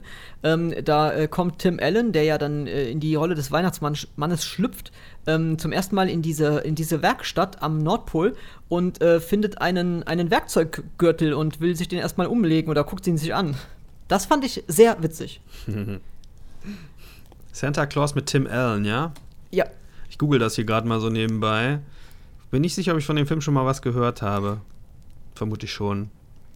ich Mir denke, fällt gerade noch ein lustiger. Weihnachtsfilm ein, den ich immer ganz gerne se- gesehen habe, aber auch eigentlich nie an Weihnachten, nämlich Versprochen ist Versprochen mit Arnold Schwarzenegger. Und Anakin Skywalker. Kann sein. Wie heißt Also der denn Jake- noch im Englischen? Jake Lloyd. Nee, so, also sei es der Film nicht. Äh, ah, ja. Das google ich jetzt. Ja. Wenn du das sagst, werde ich gleich sagen, natürlich, weil ich kenne den Titel definitiv. Jingle All the Way. Ja, richtig. Oh, versprochen ist versprochen ist auch kein schlechter Titel, muss man sagen, auf den Das Inhalt stimmt, bezogen. das aber stimmt. Der Film hat die einmalig gute Szene, dass man sehen kann, wie Arnold Schwarzenegger ein Rentier bewusstlos schlägt. Muss man mal gesehen haben. Sehr lustig. Ich weiß nicht, ob mir der heute noch gefallen würde, aber damals mochte ich den sehr, auch weil Schwarzenegger da gerade auf diesem Trip war, sich so ein bisschen von seinem Macho-Action-Helden-Image zu lösen und äh, so komödiantische Sachen zu probieren. Kindergartenkopf. Finde ich so mittel. Aber ist aber halt auch ein Versuch, da in die Richtung zu gehen, ja. Twins. Finde ich, glaube ich, ein bisschen besser als Kindergartenkopf. Aber müsste ich alles nochmal wieder sehen, ist lange her. Alles ist besser als schmeißt die Mama aus dem Zug. Wo sein Kollege, Herr Stallone, ähnliches versucht hat. Nämlich mal was Komödiantisches. Das aber grandios gescheitert. Weiß ich habe ob nur du- Stopp oder meine Mami schießt auf dem Schirm. Ist das nicht dasselbe? Das meinte ich dann wahrscheinlich. Kein sein. Schmeißt die Mama aus dem Zug. Gab es nicht mal auch einen Film, der so hieß? Das, der, der hieß aber im Original äh, Mord im Orient Express. Ich guck mal nach. Wie sieht's denn bei dir mit, mit, ähm, mit weihnachtlicher Musik aus? Oder Filmmusik oder äh, weihnachtliche Musik? Kann auch Filmmusik sein. Hm. Also, ich habe selber kein Bedürfnis, mir weihnachtliche Musik so anzuhören, meistens. Wenn ich dann doch mal in sehr besinnlicher Stimmung bin, was selten passiert, aber es kommt vor, dann höre ich meist so Showtunes aus den 30ern oder so. So, so alte Frank Sinatra-Sachen. Das ist für mich sehr, sehr weihnachtlich. Oder so Dean Martin. So, weißt du? Ich wollte gerade fragen, aus den deutschen 30ern oder aus. aus den deutschen 30er Jahren, Sarah Leander und ihre größten Erfolge. Genau. Unter der Laterne vor dem alten Tor. ein schönes Lied übrigens, muss man ehrlich mal sagen. Halt ja, das so, ist äh, natürlich auch. So, so zweckentfremdet worden. Nee, also eher dann so, solche Showtunes als wirklich richtige Weihnachtslieder. Und wenn dann Weihnachtslieder, dann auch lieber so amerikanische Sachen wie ähm, ähm, Jingle Bells oder sowas, sowas, mhm. was so ein bisschen so verschowtuned ist. Ich weiß nicht, wie man das sagen kann. So ein bisschen angejazzt. Also nicht Big dieses. Band. Was, ja, sowas. Also nicht was so, wie bei uns ja hier so traditionell in Deutschland, diese sakrale Kirchenmusikschwere. Ja. Das ist mir, genau, so wie der Podcast gestartet hat. Ja, ja, das ist mir zu viel. Das mag ich nicht. Dann, es muss ein bisschen beschwingt sein. So ein bisschen was. Ja. Hast du meinen Tipp von letztens be beherzigt? Ich habe dir äh, geschickt bei YouTube einen Link ähm, von äh, dem vom Disneyland, die Main Street Musik zur Holiday Season, also kann zur Weihnachtszeit. Schon, kann ich mich nicht mehr dran erinnern. Das ist genau deins. Das okay. sind diverse Big Bands. Das passiert wirklich im Disneyland immer auf der Main Street, in der, wenn du in der Weihnachtszeit da bist. Grandios die ganzen typisch klassischen amerikanischen Dinger, aber auch sowas wie O Tannenbaum und sowas. Ähm, aber alles instrumental und alles Big Band mäßig. Es ist grandios. Ich schicke dir das gerne nochmal und empfehle das auch jedem. Das hören wir jedes Jahr tatsächlich ab dem äh, Essen, ab dem Abendessen und auch zur Bescherung, weil das für mich genau dieses festliche amerikanische Straße, aber nicht dieses äh, bunte, sondern dieses, mhm. diese, dieses Warmweiß, diese warmen Farben, dieses typisch klassische ähm, Weihnachtsfestliche. Das ist, ich liebe das. Das ist so meine Weihnachtsmusik. Ja, da würden wir uns, glaube ich, gut verstehen. Wenn ich so drüber nachdenke, auch zu dem gemeinsamen anderen Hobby, was wir haben, ich könnte mir auch sehr gut viele so IMA-Score-Sachen, könnte ich mir auch Weihnachten vorstellen, die so im Hintergrund laufen zu lassen. Wenn, Chappers und sowas. Ja, das vielleicht nicht gerade, aber so die etwas, etwas träumerischen, märchenhafteren Sachen von denen. Das stimmt, ja, das stimmt. Wobei Chappers sorgt immer für gute Laune. Ist auch nicht schlecht. Ja, das will man an Weihnachten noch nicht haben. An Weihnachten will man so ein bisschen Wie gesagt, das war ja der Punkt sein. von eben. An Weihnachten brechen die größten Streiter aus und deswegen ist The Ref, No Panic, gute Geiseln sind selten, auch ein guter, äh, guter Tipp für Weihnachten. Ich wollte das noch richtig stellen. Also, schmeiß die Mama aus dem Zug, der Film existiert, ist mit Danny DeVito und mit ähm, Billy Crystal und heißt Throw Mama from the Train. Und was ich aber meinte, ist tatsächlich Stopp oder meine Mami schießt, was du eben erwähnt hast. Ah. Der Film ist scheiße. Schmeiß die Mama aus dem Zug, weiß ich gar nicht mehr. Den habe ich auch mal gesehen, aber. Ähm, Wie viele Titel gibt es wohl noch, wo Mama oder Mami drin vorkommt im Deutschen? Mami. Es gibt noch Mommy, aber das ist ein Horrorfilm. M Mommy. The, the Mummy? The ähm, boah, mit Mummy. Ich finde, ein Jahr, ein Jahr halbnah reicht auch eigentlich, wenn man so drüber nachdenkt. Oder Was, sechs Ausgaben. Das reicht dir, oder? Ja, es muss ja auch mal langsam zu einem Ende kommen hier. Ich kann so, diese so allgemein. nicht mehr ertragen. dass, dass wir allgemein unsere Karriere beenden. Ja, ich beende deine Karriere, wenn das so weitergeht. naja, nee, also, ähm, so abgesehen davon, ich mag zum Beispiel auch ähm, unglaublich gerne an Weihnachten von Chris Rea Driving Home for Christmas. Das Lied mag ich auch, obwohl ich mit Chris Rea sonst nicht so wahnsinnig viel anfangen kann. Ich auch nicht, aber ich mag seine Stimme in dem Fall. Und weil wir ja an Weihnachten immer zu meinen Eltern fahren, driven wir sozusagen immer home for Christmas. Das Bild gefällt mir auch immer gut, dieses nach Hause fahren. Ich, ich habe das nie so gehabt, weil ich immer nahe gewohnt habe an, an meinem Elternhaus, höchstens eine halbe Stunde oder mal eine Stunde entfernt vielleicht. Aber nicht so richtig. Ja, doch einmal habe ich es einmal habe ich nach Aschaffenburg geschafft. Das waren, aber da waren wir dann schon wieder egal, zu privat. Aber weißt du, was, was zum Beispiel Gef auch so. Ich wollte noch eben sagen, das Gefühl kann ja. ich aber nachvollziehen, dieses Nachhausefahrgefühl. Und das ist irgendwie so ein Lied, was ja die positive Stimmung unterstützt, ne? dass man sich darauf freut, nach Hause zu kommen und, und jetzt diese, diese Feiertage da mit den Lieben zu verbringen. Finde ich auch. Also das, genau das deswegen. Also, genau. Ja. Ich mag das auch total. Auch wie er sagt, so, ähm, ah, das sind wieder rote Lichter, also Ampeln und bla. Und ähm, ich gucke mir den Typ nebenan im Auto an, also der im Auto nebendran ist und er fährt auch nach Hause zu Weihnachten und so. Und das, was er da so erzählt, das ist wirklich toll. Das macht einfach, das ist einfach viel gut. Ich musste jetzt irgendwie an, an den Schlager im, im Wagen nebenan denken. Gerade. Oder bist okay. du jetzt gerade von im Wagen vor mir fährt ein junges Mädchen? Das meinte ich eigentlich, genau. Hast du den Wagen da, vor da, da, da, da, da, da, da. Davon gibt es auch eine ganz schlimme primitive Version, aber die können wir hier nicht zitieren. ist nicht also zitierfähig. noch, noch primitiver nee, als die dieses Originalversion. ursprüngliche Ding ist ja ein netter, netter Schlager. Ja, für Leute in deinem Alter vielleicht. Von Uschi Dingens und. Pass auf, wir machen das beim nächsten Mal. Beim nächsten Podcast singen wir.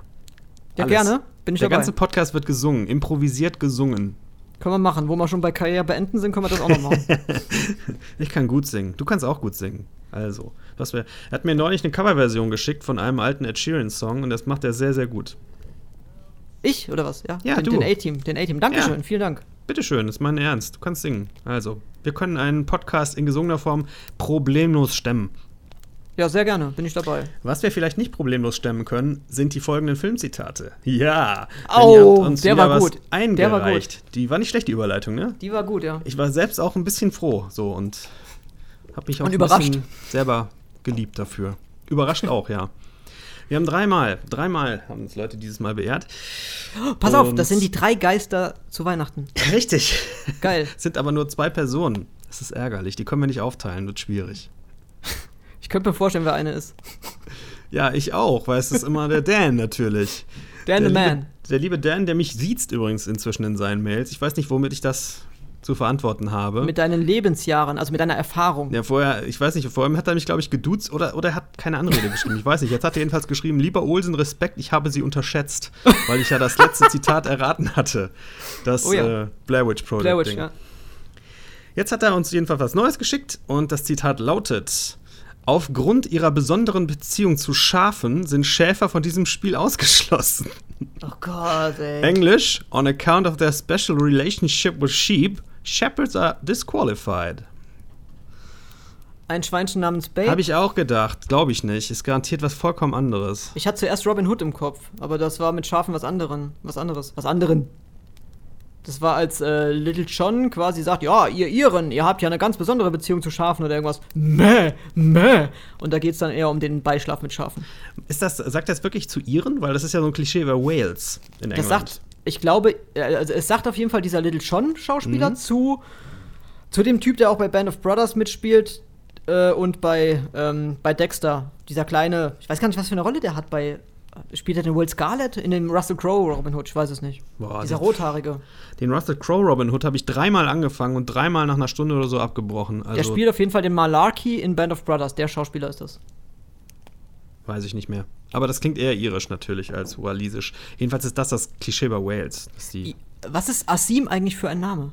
weiß ich nicht. Irisch? Lass uns, Walisisch? lass uns Maurisch? weiter über dieses ja, Zitat das hier bitte. reden. Aufgrund ihrer besonderen Beziehung zu Schafen sind Schäfer von diesem Spiel ausgeschlossen. Das klingt nicht zu ernst. Das klingt nicht Was zu könnte, ernst. das, was könnte es für ein Wettbewerb sein, wo Schafe dran teilnehmen? Außer dem Schäferhund-Wettbewerb in, in ein Schweinchen namens Babe. Deswegen kam ich auch direkt da drauf. Ich habe keine Ahnung. Weißt du, was ich sagen würde? Ich würde Ja. sagen, aufgrund äh, seiner Fähigkeit zu teilweise unlösbaren Zitaten ist Dan vom Wettbewerb ausgeschlossen. Auf Gottes Willen, mir macht nicht total Spaß, die Zitat von Dan. Dan ist weiterhin zugelassen. Sollen wir uns, sollen wir sagen, wir wissen es nicht und wir googeln ja, mal? also ich, ich Okay. bleib trotzdem einfach mal bei Babe, weil das für mich das Einzige ist, was irgendwie, auch wenn ich Babe nicht hundertprozentig im Kopf habe, aber ich habe auch diesen, diesen Wettbewerb im Kopf. Das wird ja keinen Sinn machen, weil der Schäfer ist ja dabei bei dem Wettbewerb. Der Schäfer ist ja dabei. Da geht es ja darum, dass der Schäferhund in Anwesenheit des Schäfers die Ja. Schafe durch einen vorgefertigten Parcours lenkt. Das, darum geht es ja bei Babe. Ja, und dann kommt der Babe und sagt, mehr ihr Schafe, mehr ihr Schafe. Babe. Babe, und da lachen ja alle drüber, macht ja dann den Job, den normalerweise der Schäferhund machen würde. Ja. Wo sich ja ähm, James Cromwells Figur, ich weiß nicht, ob der Bauer überhaupt einen Namen hat, erstmal dem Gelächter aller Anwesenden aussetzen muss und dann sehen die immer, guck mal, das Schwein kann genauso gut als Schäferhund arbeiten. Aber äh, nehmen da wirklich äh, professionelle Schäfer teil oder nehmen da ähm, einfach Leute teil, die sagen, hier, ich kann das auch? Ich glaube, das sind alles Schäfer, also es sind alles Bauern aus der Region da. Was soll denn das sonst sein? Hm. Also mit dem Zitat kommen wir leider was? Schon mal nirgendwo hin. Das ist schlecht. Ja, das ist Das schlecht. hatten wir auch noch nicht, dass man Zitat nicht googeln kann. Vielleicht auf Deutsch mal sehen. Schlecht. Ja, dann ähm, Dan, schreib uns das muss bitte, uns leider der war. Dan sagen, was wir hier nicht geraten haben, weil wir können es nicht googeln. Interessant. Ich glaube, warte mal, hat er nicht einen Tipp dazu geschrieben? Na. Er hat, er hat drüber geschrieben, folgendes Zitat ist zu schön, um es zu verschweigen. Andererseits ist es wohl zu schwer zu erraten, aber vielleicht unterschätze ich sie erneut. Überschätzt. Vielleicht sollte man sich das mit dem Ausschuss doch nochmal überlegen. Ja, überschätzt vielleicht. Ja, vielleicht auch Das, das. das klingt wie. ja, lieber ähm, Dan, wir wissen es nicht. Tut uns leid. Ich rate noch eine Sauerland-Story. Sauerlandstern der Film. Jetzt, wo du es sagst. Sauerland, mein Herz schlägt für das Sauerland. Ja, das habe ich einmal gehört in meinem Leben, das Lied. Einmal. Auf einer schlimmen, schlimmen Party. Und das habe ich mir bis heute gemerkt. Das will auch was heißen, oder? Das hat sich wirklich traumatisch eingebrannt irgendwo an der Stelle, wo die wichtigen Informationen sitzen, zum Beispiel die Filmzitate. Was ist denn das zweite? Ja, gehen wir mal weiter. Die liebe Ute hat uns zwei Zitate eingereicht. Fangen wir mal mit dem ersten an. Der Sender hat eine Lesebestätigung angefordert. Habe ich noch nicht angeklickt bisher, weil ich gesagt habe, ich mache die Mail erst live in der Sendung auf. Das ist das Zitat, keine Ahnung, was das sein soll. Nein, das ist nicht das Zitat, du Hoden. Pass auf, das Zitat ist: Du weißt nicht, was ein wirklicher Verlust ist, denn das lernst du nur, wenn du jemanden mehr liebst als dich selbst. Ich bezweifle, dass du dich je getraut hast, einen Menschen so zu lieben. Ach du Scheiße. Was ist das? Der Untergang? Keine Ahnung, was ist das?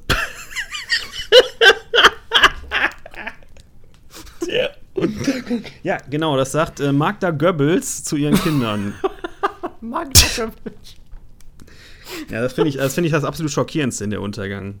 Die, die Darstellung von Corinna Harfuch, die Magda Goebbels spielt, das ist absolut großartig und echt frostelt's dir in den Adern, wirklich. Netter Versuch, von dem Zitat abzulenken. Ja, ich weiß es auch nicht. Du weißt nicht, was ein wirklicher Verlust ist, denn das lernst du nur, wenn du jemanden mehr liebst als dich selbst. Ich bezweifle, dass du dich je getraut hast, einen Menschen so zu lieben. Es kommt mir irgendwie bekannt vor. Das kann auch alles sein. Das kann auch, keine Ahnung, wie heißt denn der mit Ryan Gosling hier?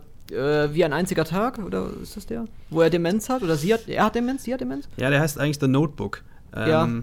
Sie hat, glaube ich, sie hat, äh, Sie hat Demenz, oder? sie, er besucht sie immer noch wieder, ja, ja, als Ja. alter Mann. Das könnte auch sowas sein. Das könnte, das könnte Das aus einem glaube ich nicht, das ist Kriegsfilm ein bisschen sein. zu kitschig. Was ist denn das? Du hast aber recht, das ist sehr, sehr, sehr, sehr, also das kann man sich in sehr vielen Filmen vorstellen, das Ja. Zitat. Aber ich denke, ich, ich kenn's. Also Lichtdubelfilme schließe ich aus. Das ist ja mehr Dialog, als der ganze Film dann hätte. Ich könnte mir auch gerade nicht vorstellen, wer, also es sagt definitiv eine Frau zu einem Mann, definitiv. Weiß ich nicht, bin ich mir nicht so sicher. Oder es sagt Kevin Spacey.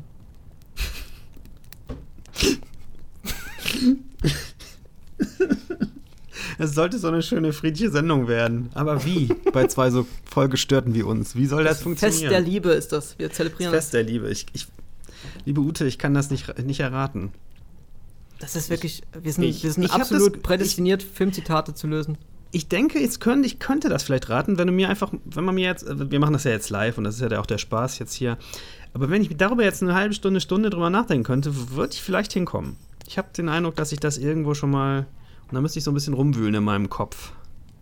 Es könnte halt wirklich so viel sein. Es könnte so echt so ein übertriebenes Drama sein. Es könnte aber auch Wir waren Helden sein oder sowas, wo dann, äh, weißt du, die Hinterbliebene zu irgendeiner anderen was sagt. Keine Ahnung, das, das könnte so viel sein. Das ist ja das. Also das Zitat rappelt bei mir auf jeden Fall nicht direkt, dass ich sage, oh, das kenne ich. Haben wir uns über Wir waren Helden hier schon mal unterhalten übrigens? Ach nein. Es, Nee. äh, ich wollte, ich war gerade bei einem anderen Film, ich war gerade bei Hacksaw Ridge, weil, ne, gleicher Verantwortlicher. Ach ja. Hacksaw Ridge habe ich neulich gesehen. Was für ein Schmutz. Absoluter Müll, dieser Film. Grauenhaft. So, ja so, ein- Vince Vaughn war doch top besetzt. so ein Kriegsblätter, wo Leute halbe Körper von anderen Leuten nehmen, um die so als Schutzschild vor sich herzutragen. Ich habe gedacht, ich muss kotzen. Ja, was meinst denn du, was im Krieg passiert ist? Na, ich denke halt, Mel Gibson hat ein extremes Gewaltproblem. Das kannst du in den Filmen, in den anderen Filmen von denen, wo der als Regisseur tätig ist, Passion of the Christ oder ja, zählt das als Weihnachtsfilm? irgendwie schon. So für Heiligabend, kurz vor der Bescherung? Warum nicht? Nochmal so einen schönen altaramäischen Splatter kann man sich doch jederzeit gut. Und dann anschließend noch Apokalypto im Double Feature. Hervorragend. Also, wir haben beide Zitate nicht lösen Wir können. Ich wissen hoffe, das Zitat letzte, nicht. Ich das google letzte das ist ein. Marvel-Zitat, dann sind wir auch raus. Ich google mal. Ja. Club der Toten Dichter. Scheiße! Oh Gott! Fucking fuck! Da hätte man hinkommen können. Das, das, das finde ich nicht gut. Oh, das finde ich auch nicht gut. Aber der ist bei mir auch nicht ganz präsent, der Film. Den hat man Ist mal bei mir gesehen, auch so. Ich habe ihn lange nicht mehr gesehen, aber Ja. weil man ihn sehen muss. Deswegen hat man ihn mal gesehen. Ah. Ich bin mir noch nicht sicher, ob es stimmt übrigens. Ich bin, ich google, ich, das ist der erste Hit, der oben kam. Man landet aber auf einer Seite, auf der verschiedene Zitate steht. Vielleicht ist es auch trotzdem noch ein anderer Film. Warten wir mal ab. Moment. Ich würde mich freuen, wenn die Leute mal mehr, keine Ahnung, Charlie Chaplin-Zitate bringen würden. Beim letzten Mal hast du gesagt, du willst mehr Marvel-Zitate, vorletzten Boah. Mal, und dann hast du ein Marvel-Zitat bekommen. Ich, ich werde das immer wieder, immer wieder hervorpulen. Ja, ich will Turtles-Zitate. Wir haben noch eins, oder? Es ist es. Ach Gott, nein, es ist nicht Club der Toten Dichter. Es ist aus und das macht, das tut mir echt jetzt persönlich weh, weil den Film habe ich 20 Mal gesehen. Es ist also zu Good Will Hunting. Und das Hm. Zitat sagt natürlich Robin Williams zu Matt Damon. Ich weiß auch genau in welcher Szene jetzt, als sie auf der Bank sitzen in diesem Park. Ach, dann lag ich ja sogar bei der, bei, sowohl beim Gendern Scheiße. falsch als auch beim Film. Ute, danke, super Zitat. Du hast auf jeden Fall den gut, richtigen ja. Nerv getroffen. Ich hätte das wissen müssen. Wir müssen. Da gibt es keine zwei Interpretationen. Mal sehen, wie es mit dem anderen ist. Auch von der Ute, drei Tage später, hat sie sich gesagt: "Ah, hau ich noch mal einen raus, du. Das hat mir nicht gereicht. Und dieses Zitat, nach der Bestätigung der Lesedingse, lautet folgendermaßen: Ich bin groß, du bist klein, ich habe Recht, du hast Unrecht und dagegen kannst du überhaupt nichts machen. Ja, es klingt jetzt erstmal wie der Titel meiner Autobiografie, aber Von unserem Podcast oder was? Was du immer zu mir sagst. richtig. Äh, Was soll ich denn machen? Ich bin ja leider von dir räumlich getrennt, sonst würde ich dir einfach immer so in die Eier hauen zwischendurch. Das müsste eine Komödie sein. Das müsste irgendwas. Ja, klingt schon so. Sagt es.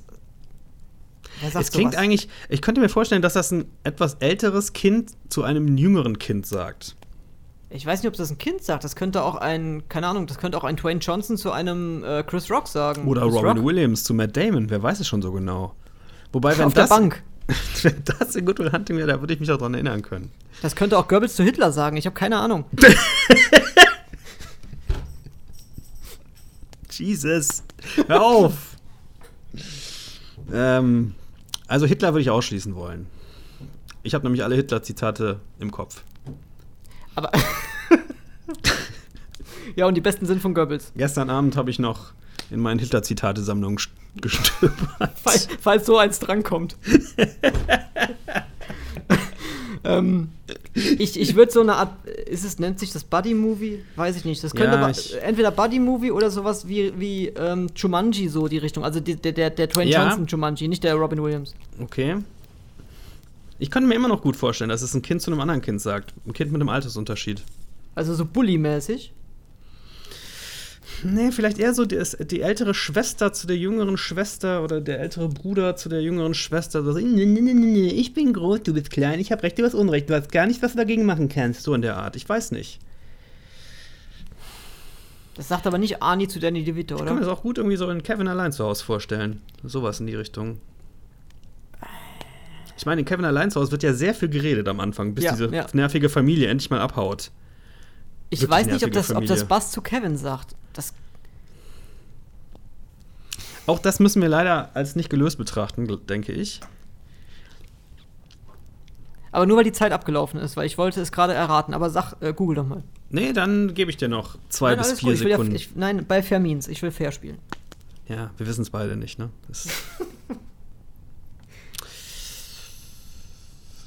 Es, ist aus Matilda. Oh Habe ich Gott. den Film gesehen? Ich bin mir nicht sicher. Aber dann glaube ich, ist das doch gar nicht so schlecht. Matilda ist doch ein, ist, ist doch, ist doch ein mittelaltes Mädchen, ne? Irgendwie so zwölf oder so. Ja, das war jetzt auch nicht so schwer, sowas zu erraten. Ich glaube aber schon. Okay. Aber äh, Mat äh, Mathilda ist, glaube ich, ein zwölfjähriges Mädchen äh, in Leon der Profi hier. Hm, heißt die nicht anders? Ne, die heißt, die heißt definitiv Mathilda. Weil da gibt's von Old Jay einen super Song, der heißt This is for, this is for Mathilda. Oh, Matilda ist ein Film von Danny DeVito. Nach Ah. einem Buch von Roald Dahl. Interessant. Und ich sagte Danny DeVito, ich habe das in den Raum geschmissen, also habe ich richtig. Hab ich, Hast ich, du? Oh Gott, habe ich richtig. Ja, ich habe gesagt, ob das Hast du Arnold richtig? Zu Danny- Hatte ich nicht gehört, wie du Ja. richtig warst. Ich habe gesagt Danny DeVito. Okay. Dann lassen wir das als. Das können wir nicht gelten lassen. Nein, das kann man natürlich nicht gelten Aber lassen. das klingt eigentlich ganz interessant. Ein kleines Mädchen, das ein, zufällig ein Genie ist und ihre wundervolle. Weißt du, wie ich mich gerade fühle? Principle imaginable. Weißt du, wie ich mich fühle? Ich fühle mich so.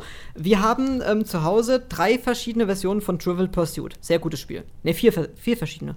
Und zwar einmal die Version auf der PlayStation 4, das ist so ein Partyspiel. Oh, das war die Weihnachtsrassel. Dann haben wir noch die äh, Junior Edition, die ist irgendwann von Anfang der 90er. Wir haben die Master Edition und ähm, wir, haben, wir haben noch mehr. Wir haben die Star Wars Edition und die Harry Potter Edition. Wenn meine Frau und ich gegeneinander spielen, mache ich wahlweise, also sie bekommt immer Harry Potter Fragen gestellt, weil die da übertriebener Fan von ist. Ich bekomme wahlweise Star Wars Fragen gestellt oder ich greife zur Master Edition, dass sie mir Fragen aus der Master Edition stellt. Und so fühle ich mich jetzt. Als kriege ich Zitate aus der Master Edition gestellt. Weil da kann ich auch die wenigsten Sachen beantworten.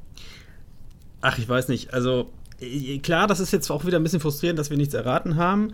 Und speziell das erste, das tut mir weh, aber die sind beide erratbar gewesen, die Zitate, muss man schon sagen. Das ist jetzt ja nicht irgendwie. Das sind beides große Hollywood-Filme gewesen. Ne? Ich meine, es kommt ja auch natürlich, ja klar, das kommt ja auch immer, immer drauf an. Manchmal kommt ein Zitat, du weißt genau, du hast den Film gesehen. Ja. Zum Beispiel, Großvater, das Haus Heidi halt da, weißt du? du, du manchmal gibt es so Episoden, da hast du ein Zitat und weißt ganz genau, ja, den Film, der ist, das ist einer von meinen Favorites. Ja, Bumm. klar. Ja. Aber ich, ich, es macht durchaus auch Spaß, wenn man es nicht weiß. Es ist, es ist frust- frustrierend. Gott, meine Sprache. Es ist durchaus frustrierend, wenn man es nicht weiß. Aber ich finde, das macht es auch irgendwie magisch. Magisch. Magisch. Kannst du noch mal mit deiner Rassel rasseln da? Gerne. Das ist magisch. Finde ich auch. Was ist das denn, was du da hast? Ein Schellenkranz oder ein Tambourin? Ähm, keins von beiden. Ich weiß nicht, wie man das nennt. Das, das hat einen Griff und es ist im Endeffekt schon wie so eine Rassel aufgebaut. Ähm, es sind vier Paare, ah, jeweils, also zwei Schellen. Ist das so im Also- Halbkreis angeordnet? Ne, nicht mal. Es ist eigentlich so stockförmig. Aha, okay. Na, Ja, weiß ich auch nicht, wie das heißt. In der oberen Gut. Reihe zwei Schellen, also in der oberen, ja, in der oberen zwei Schellenpaare, in der unteren zwei Schellenpaare. Und das kann man rasseln wie eine Rassel. Es ist kein Tambourin und kein Kreis. Keine Es, Ahnung. ist, es scheint mir eine Betätigung für Schelme zu sein. Bombshell. Schell dich nicht so an. Heute heute äh, ist es ganz krass, dies, dieser MeToo-Gag, der zieht sich durch die ganze Folge. Ja, aber nur weil du den eingeführt hast. Bombshell! So, Bombshell. Mathilda leider nicht, nicht gelöst. Ärgerlich, aber nicht zu ändern. Ute, vielen lieben Dank. Kannst gerne weitere Sachen schicken. War schön. Hat Spaß gemacht. Aber bitte von der Junior-Edition das nächste Mal. Was für einen Film könntest du denn? Turtles, okay. Ich wollte gerade fragen, welchen Film könntest du sofort erraten? Könntest du? Wahrscheinlich nicht, ne? In Turtles gibt es bestimmt auch Dialogsätze, die du nicht wissen würdest. Turtles, ja, gibt's mit Sicherheit auch, aber ich wäre bei Turtles relativ safe. Ich wäre bei Jurassic Park sehr safe und bei Titanic sehr safe. Ich frage mich gerade, ob ich alle Zitate aus Zurück in die Zukunft zuordnen könnte, was ich immer so als den meistgesehenen Film nenne. Ob es stimmt oder nicht, weiß ich nicht. Könnte auch Highlander sein, einer von den beiden. Ich, bei Zurück in die Zukunft bin ich mir jetzt ziemlich sicher, dass ich die alle könnte. Bei Highlander nicht. Aber auch länger her. Pass auf, ich Zurück gebe in dir einen schweren. Ich gebe dir mal einen schweren. Es kann nur einen geben. Äh, fällt das? Ja, das fällt schon auch, oder? Das fällt, ja. Oder ist das sowas wie Luke, ich bin dein Vater? Nein, nein, das fällt. Das Okay. fällt sogar öfter. Aber es, am besten ist kurz vor Schluss. Gleichzeitig mit dem Kopf wahrscheinlich. Äh, Christoph, Christopher Lambert, oder wie wir ihn nennen, Christoph Lambert, hat äh, seinen äh, bösewichtigsten Bösewicht-Gegner kaputt gemacht und ist jetzt wirklich der Einzige. Und der steht da so und sagt, There can be only one. Nicht mit so einem ganz so schlimmen Akzent, aber es ist deutlich noch französischer Akzent. Und hinter ihm explodieren so alle Scheiben in so einer riesigen, äh, was ist das, so eine Art Industriehalle. Toll. Das ist der zweite Teil, oder? Nee, ist eins. Der erste sogar. Hm? Dann hat er, wie heißt der? Kargon, Kargo, Kargo. Kurgan. Kurgan. Clancy Brown ist für mich einfacher. Clancy Brown ist ein super Typ. Ich habe den, ich, äh, ich habe den da zum ersten Mal gesehen und dann auch lange Zeit nicht mehr, bis der in anderen Sachen noch aufgetaucht ist. Und dann, ich habe später dann irgendwann mal ein Interview mit dem gesehen und äh, dann hat sich herausgestellt, der ist auch total gerne in den USA, wird er engagiert als Voice Actor, als äh, Synchronsprecher für, für, für, für irgendwie Kinderprogrammsachen und so. Das ist ein total sympathischer Typ. Und später habe ich dann noch mal eine andere HBO-Serie mit dem gesehen, wo der aber auch schon wieder eine düstere Rolle spielt. Aber sehr vielseitig, der Typ. Ja, ich habe dir ja schon mal ans Herz gelegt, äh, Friedhof der Kuscheltiere 2 mit Edward Furlong, ja, ja, Clancy Brown mich. und wie heißt der? Äh, Anthony Edwards? Ja, Doc Ja. Green. Ja. Dr. Doc- Mark Green. Doc, Brille und Glatze. Ich bin jetzt wieder in der elften Staffel inzwischen. Habe ich das erzählt hier im Ja, Podcast dass du alles mal? guckst, ja. Dass ich, äh, ER ist eine meiner Lieblingsserien und alle paar Jahre mache ich so einen kompletten Durchlauf. Das ist nicht wie bei euch äh, Breaking Bad Pussys da draußen, ja? Mit so 60 Folgen oder so. Wir reden hier über 331 Folgen. Aber da haben wir auch eine Gemeinsamkeit. Also ER ist eine deiner Lieblingsserien. Und du ER bist ist. gerne im, äh, als Patient jetzt? im Ja. ER. Nein. Du dir wieder ER, irgendwelche ER ist eine meiner Lieblingsfiguren aus äh, Winnie Pooh. Ah, okay. Das war völlig gelogen. Ähm, was, was steht bei dir so an? Bei mir steht heute Abend was an. So, um mal zum Ende zu kommen. Wir können uns noch über den letzten gesehenen Film unterhalten. Gerne, können wir auch natürlich machen. Der letzte gesehen ist nicht so spannend bei mir, aber ein Film, der mich echt maßgeblich beeindruckt hat in den letzten Wochen, ist The Room. Ein Film, der den Ruf hat, einer der schlechtesten Filme der Welt zu sein, Hm? von 2003, und das auch voll und ganz erfüllt. Das kann ich so viel sagen. Aber es ist so faszinierend, sich das anzusehen, was da alles nicht funktioniert, dass es was alles ist, absolut alles. Ich habe so gelacht. Das ist so schlecht. Das musst du, hast, falls du ihn noch nie gesehen hast, Dennis, den musst du gesehen haben. Das ist großartig, wirklich. Das ist so schlecht. Das In hast du auch gesagt bei der Originalversion von Suspiria. Das ist aber nicht dasselbe Niveau, wirklich. Die, die Originalversion von Suspiria folgt zumindest einem stringenten Hand, äh, Handlungsablauf irgendwo und, und hat so grundsätzlich, wissen die, weiß Dario Argento ja, wie man einen Film inszeniert. Das ist bei The Room alles komplett abwesend. Handlungsstränge werden irgendwie reingeworfen, die enden im Nichts. Leute sagen Sachen, wo man denkt, oh mein Gott, und die anderen Leute im Raum reagieren vollkommen darüber ganz anders drauf. Ne, Die Oma sagt zwischendurch, ach übrigens, ich habe äh, Brustkrebs. Und die, und, und, die, und die anderen Leute sagen so, ja, ja, und nächste Woche ist ja auch dieses Fußballspiel, bla bla bla. So ist das die ganze Zeit. Äh, Es ist einfach alles vollkommen irre und dann gibt es ja zu diesem The Room, zu dem Typen, der diesen Film gemacht hat, eine sehr faszinierende Figur namens Tommy Wiseau wahrscheinlich ein Künstlername, gibt es ja diesen Film The Disaster Artist mit Ja. Herrn Franco in der Hauptrolle. Ja. Und äh, der basiert auf dem Buch gleichen Namens, das einer der Leute geschrieben hat, die bei The Room eine der Hauptrollen gespielt haben. Das Buch ist faszinierend, ich lese das gerade und der Film ist auch sehr gut. Aber es macht einfach viel mehr Sinn, The Room gesehen zu haben, um diese Disaster Artist äh, Sachen mehr schätzen zu können. Das ist so faszinierend, diese Hintergrundgeschichte. Dieser Tommy Wiseau ist ein so merkwürdiger Typ, der, der, der man kriegt, die kriegen alle, alle nicht raus. Also er behauptet, er wäre aus Louisiana, hat aber so einen merkwürdigen osteuropäischen Akzent und kann auch keine englische Grammatik und so. Dann, dann kriegt er irgendwo drei Millionen Dollar her, um dieses Ding zu produzieren da. Und diese, wie die Produktion abläuft, das ist so, so zum Schreien lustig. Er, er, lässt, er lässt eine einen Parkplatz nachbauen, weil er eine Parkplatzszene drehen will. Dann fragen sie ihn, aber wir haben doch hier direkt vor dem Studio einen Parkplatz. Warum drehen wir es denn nicht auf dem echten Parkplatz? Dann sagt er, ja, macht wir in Hollywood halt so. Ich will jetzt einen Parkplatz hier gebaut haben. Und so ist das die ganze Zeit. Großartig. Also, das hat mich irgendwie fasziniert, dieses Tommy Wiseau-Universum. Und ich lese auch dieses Buch sehr langsam und äh, noch ein anderes zwischendurch, weil ich mir dann, ich will mir das, ich will das nicht so runterlesen. Das macht so eine Freude, das zu lesen. Ich, ähm, ich verzögere etwas, kann man sagen. Ja, das war The Room. Das hat mir, hat mich echt sehr beeindruckt. Okay, ähm, äh, wo du gerade lesen sagst, da kann ich auch was dazu sagen. Ich lese aktuell von Stephen King äh, Needful Things in einer kleinen Stadt. Hm, habe ich auch gelesen. Habe ich noch nie gelesen ähm, und den Film zum Glück lange, lange, lange nicht mehr gesehen. Also so lange, dass ich nicht mehr also direkt konkret sagen kann, um was ist, also was alles passiert. Das finde ich schön. Ja. Deswegen freue ich mich gerade sehr über dieses Buch, weil es zählt ja zu seinen besten. Ähm, und gesehen habe ich natürlich ähm, die ganzen besagten Weihnachtsfilme, wie jetzt Kevin, Santa Claus. Ähm, dann noch einen sehr schlechten Film, Black Christmas. Ist ein äh, Blumhouse-Horrorfilm. Und der, also Horrorfilm in Anführungszeichen, Scream war gruseliger, der Film ist eigentlich wirklich nicht gut. Wir haben aber noch einen geguckt, ähm, ich weiß nicht mehr genau, wie der hieß. Bla bla bla, Dark Abyss oder sowas. Also der ist relativ neu. Haben wir den bei Sky bestellt? Das ist ein neuer Film. Wäre wohl so irgendwie der Horror-Hit des Jahres gewesen. Oder der Kino-Hit des Jahres in Amerika. Und ich frage mich so, was ist denn jetzt dieses Jahr der Kino-Hit des Jahres, ne? Ähm, da geht es im Endeffekt drum, ähm, wenn du mal The Descent gesehen hast, mit diesen, die in die Höhle absteigen da. Habe ich. Ähm, Einer der gruseligsten Horrorfilme, die ich je gesehen habe. Genau, also so diese Grundstimmung, die steigen auch in eine Höhle ab, irgendwo in den Sümpfen von, lass mich lügen, lass es auch Louis Louisiana sein, keine Ahnung. Ähm, die steigen in so eine Höhle ab und äh, auf einmal ist ein Teil der Höhle geflutet und da unten ist ein oder mehrere, also ein Krokodil, Alligator auf jeden Fall. Und baut auch diese beklemmende Stimmung auf, wo du nicht alles siehst, was so gerade passiert. Killer-Alligator. Killer-Alligator, ja. Ähm, den fand ich durchaus unterhaltsam. Also ich habe mich über den Film nicht aufgeregt. Ich fand den wirklich gut. Ich habe zuletzt. Sind das, sind das die beiden Kriterien bei dir oder die beiden Kategorien? Entweder aufregen oder sehr gut? Ja, bei Horrorfilmen auf jeden Fall. Okay. Ja, bei ja, Horrorfilmen definitiv. Bisschen mehr Graustufe bei mir. Ich weiß ja nicht, ob du mal, ähm, ob du mal Insidious 2 gesehen hast.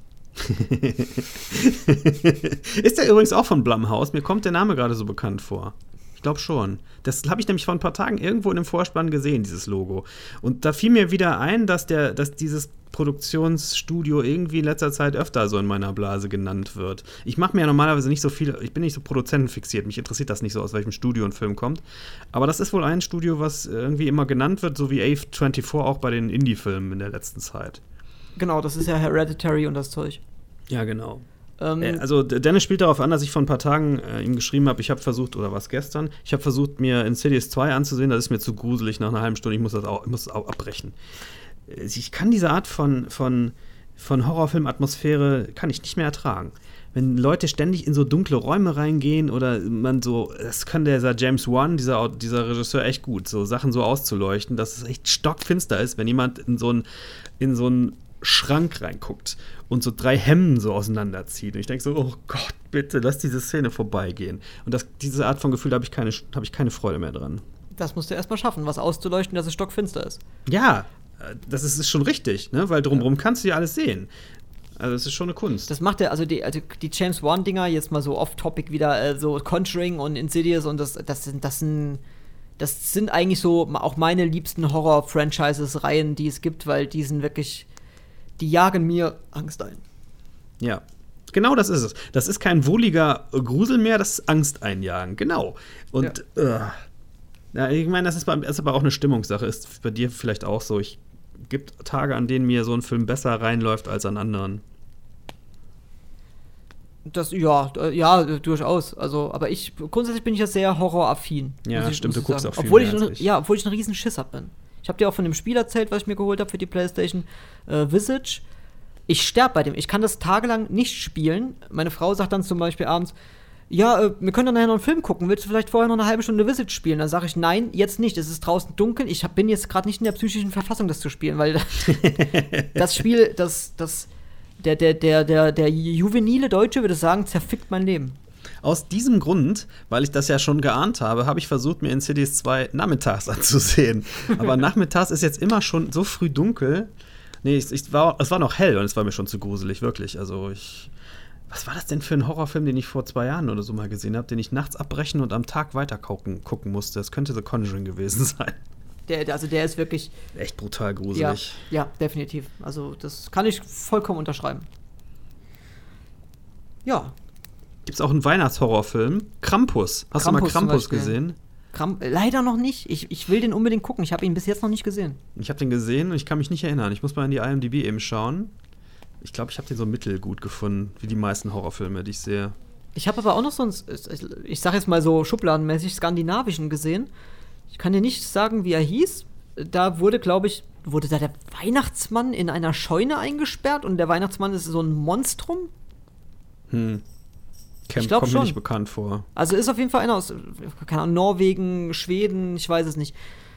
Ähm, ich kann ja auch nicht sagen, wie der hieß. Auf jeden Fall, der war, der war unterhaltsam. Es war jetzt kein, ja, war jetzt kein Horrorfilm im Sinne von Conjuring, sondern hat seine Horroranteile gehabt, aber war auch mehr, man hat auch mal geschmunzelt, ne? Ja, das ist auch in Ordnung so. Ich meine, ja. also da, da, da, da trennt sich auch die Spreu vom Weizen. Ob du einen wirklich richtig einen ernsthaften Horrorfilm machen willst und Leute wirklich ängstigen willst oder ob du die einfach nur so ein bisschen, äh, naja, so ein bisschen angruseln willst und ansonsten aber einen Unterhaltungsfilm drehst. So ein bisschen anrubbeln. Geht, so ein bisschen. Ja, genau, so ein bisschen. Geht, es geht ja alles, ist ja alles möglich. Ja. Ähm, ja, ich gucke heute Abend aber auch noch einen Film, alleine, mit Popcorn. Was hab, guckst du? Habe ich mir gekauft auf Blu-ray. Tenet. Habe ich vorher noch nicht gesehen. Ja, ich habe den auch noch nicht gesehen. Äh Erste Enttäuschung kam schon, als ich die Tonspur äh, gelesen habe und auf der Tonspur war nur, ich glaube, 5.1 oder was 7? Nee, also war auf jeden Fall kein Atmos. Ich hätte bei dem Film einen Atmos vermutet. Da kann ich nichts zu beitragen. Das sind so technische Kategorien, wo ich als Durchschnittszuschauer denke, hm, Naja, da kommt der Ton halt auch noch von oben und äh, vielleicht von unten und von innen und von außen nach innen geschoben. Ich weiß es nicht.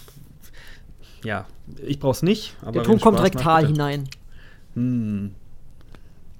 Na, so kann man sich das vorstellen. Ja, ja, ich verstehe schon. Interskrotal. Genau, interskrotal ist sehr, das stelle ich mir sehr angenehm vor. ja, so mass massierend. Jesus. Intraskrotal.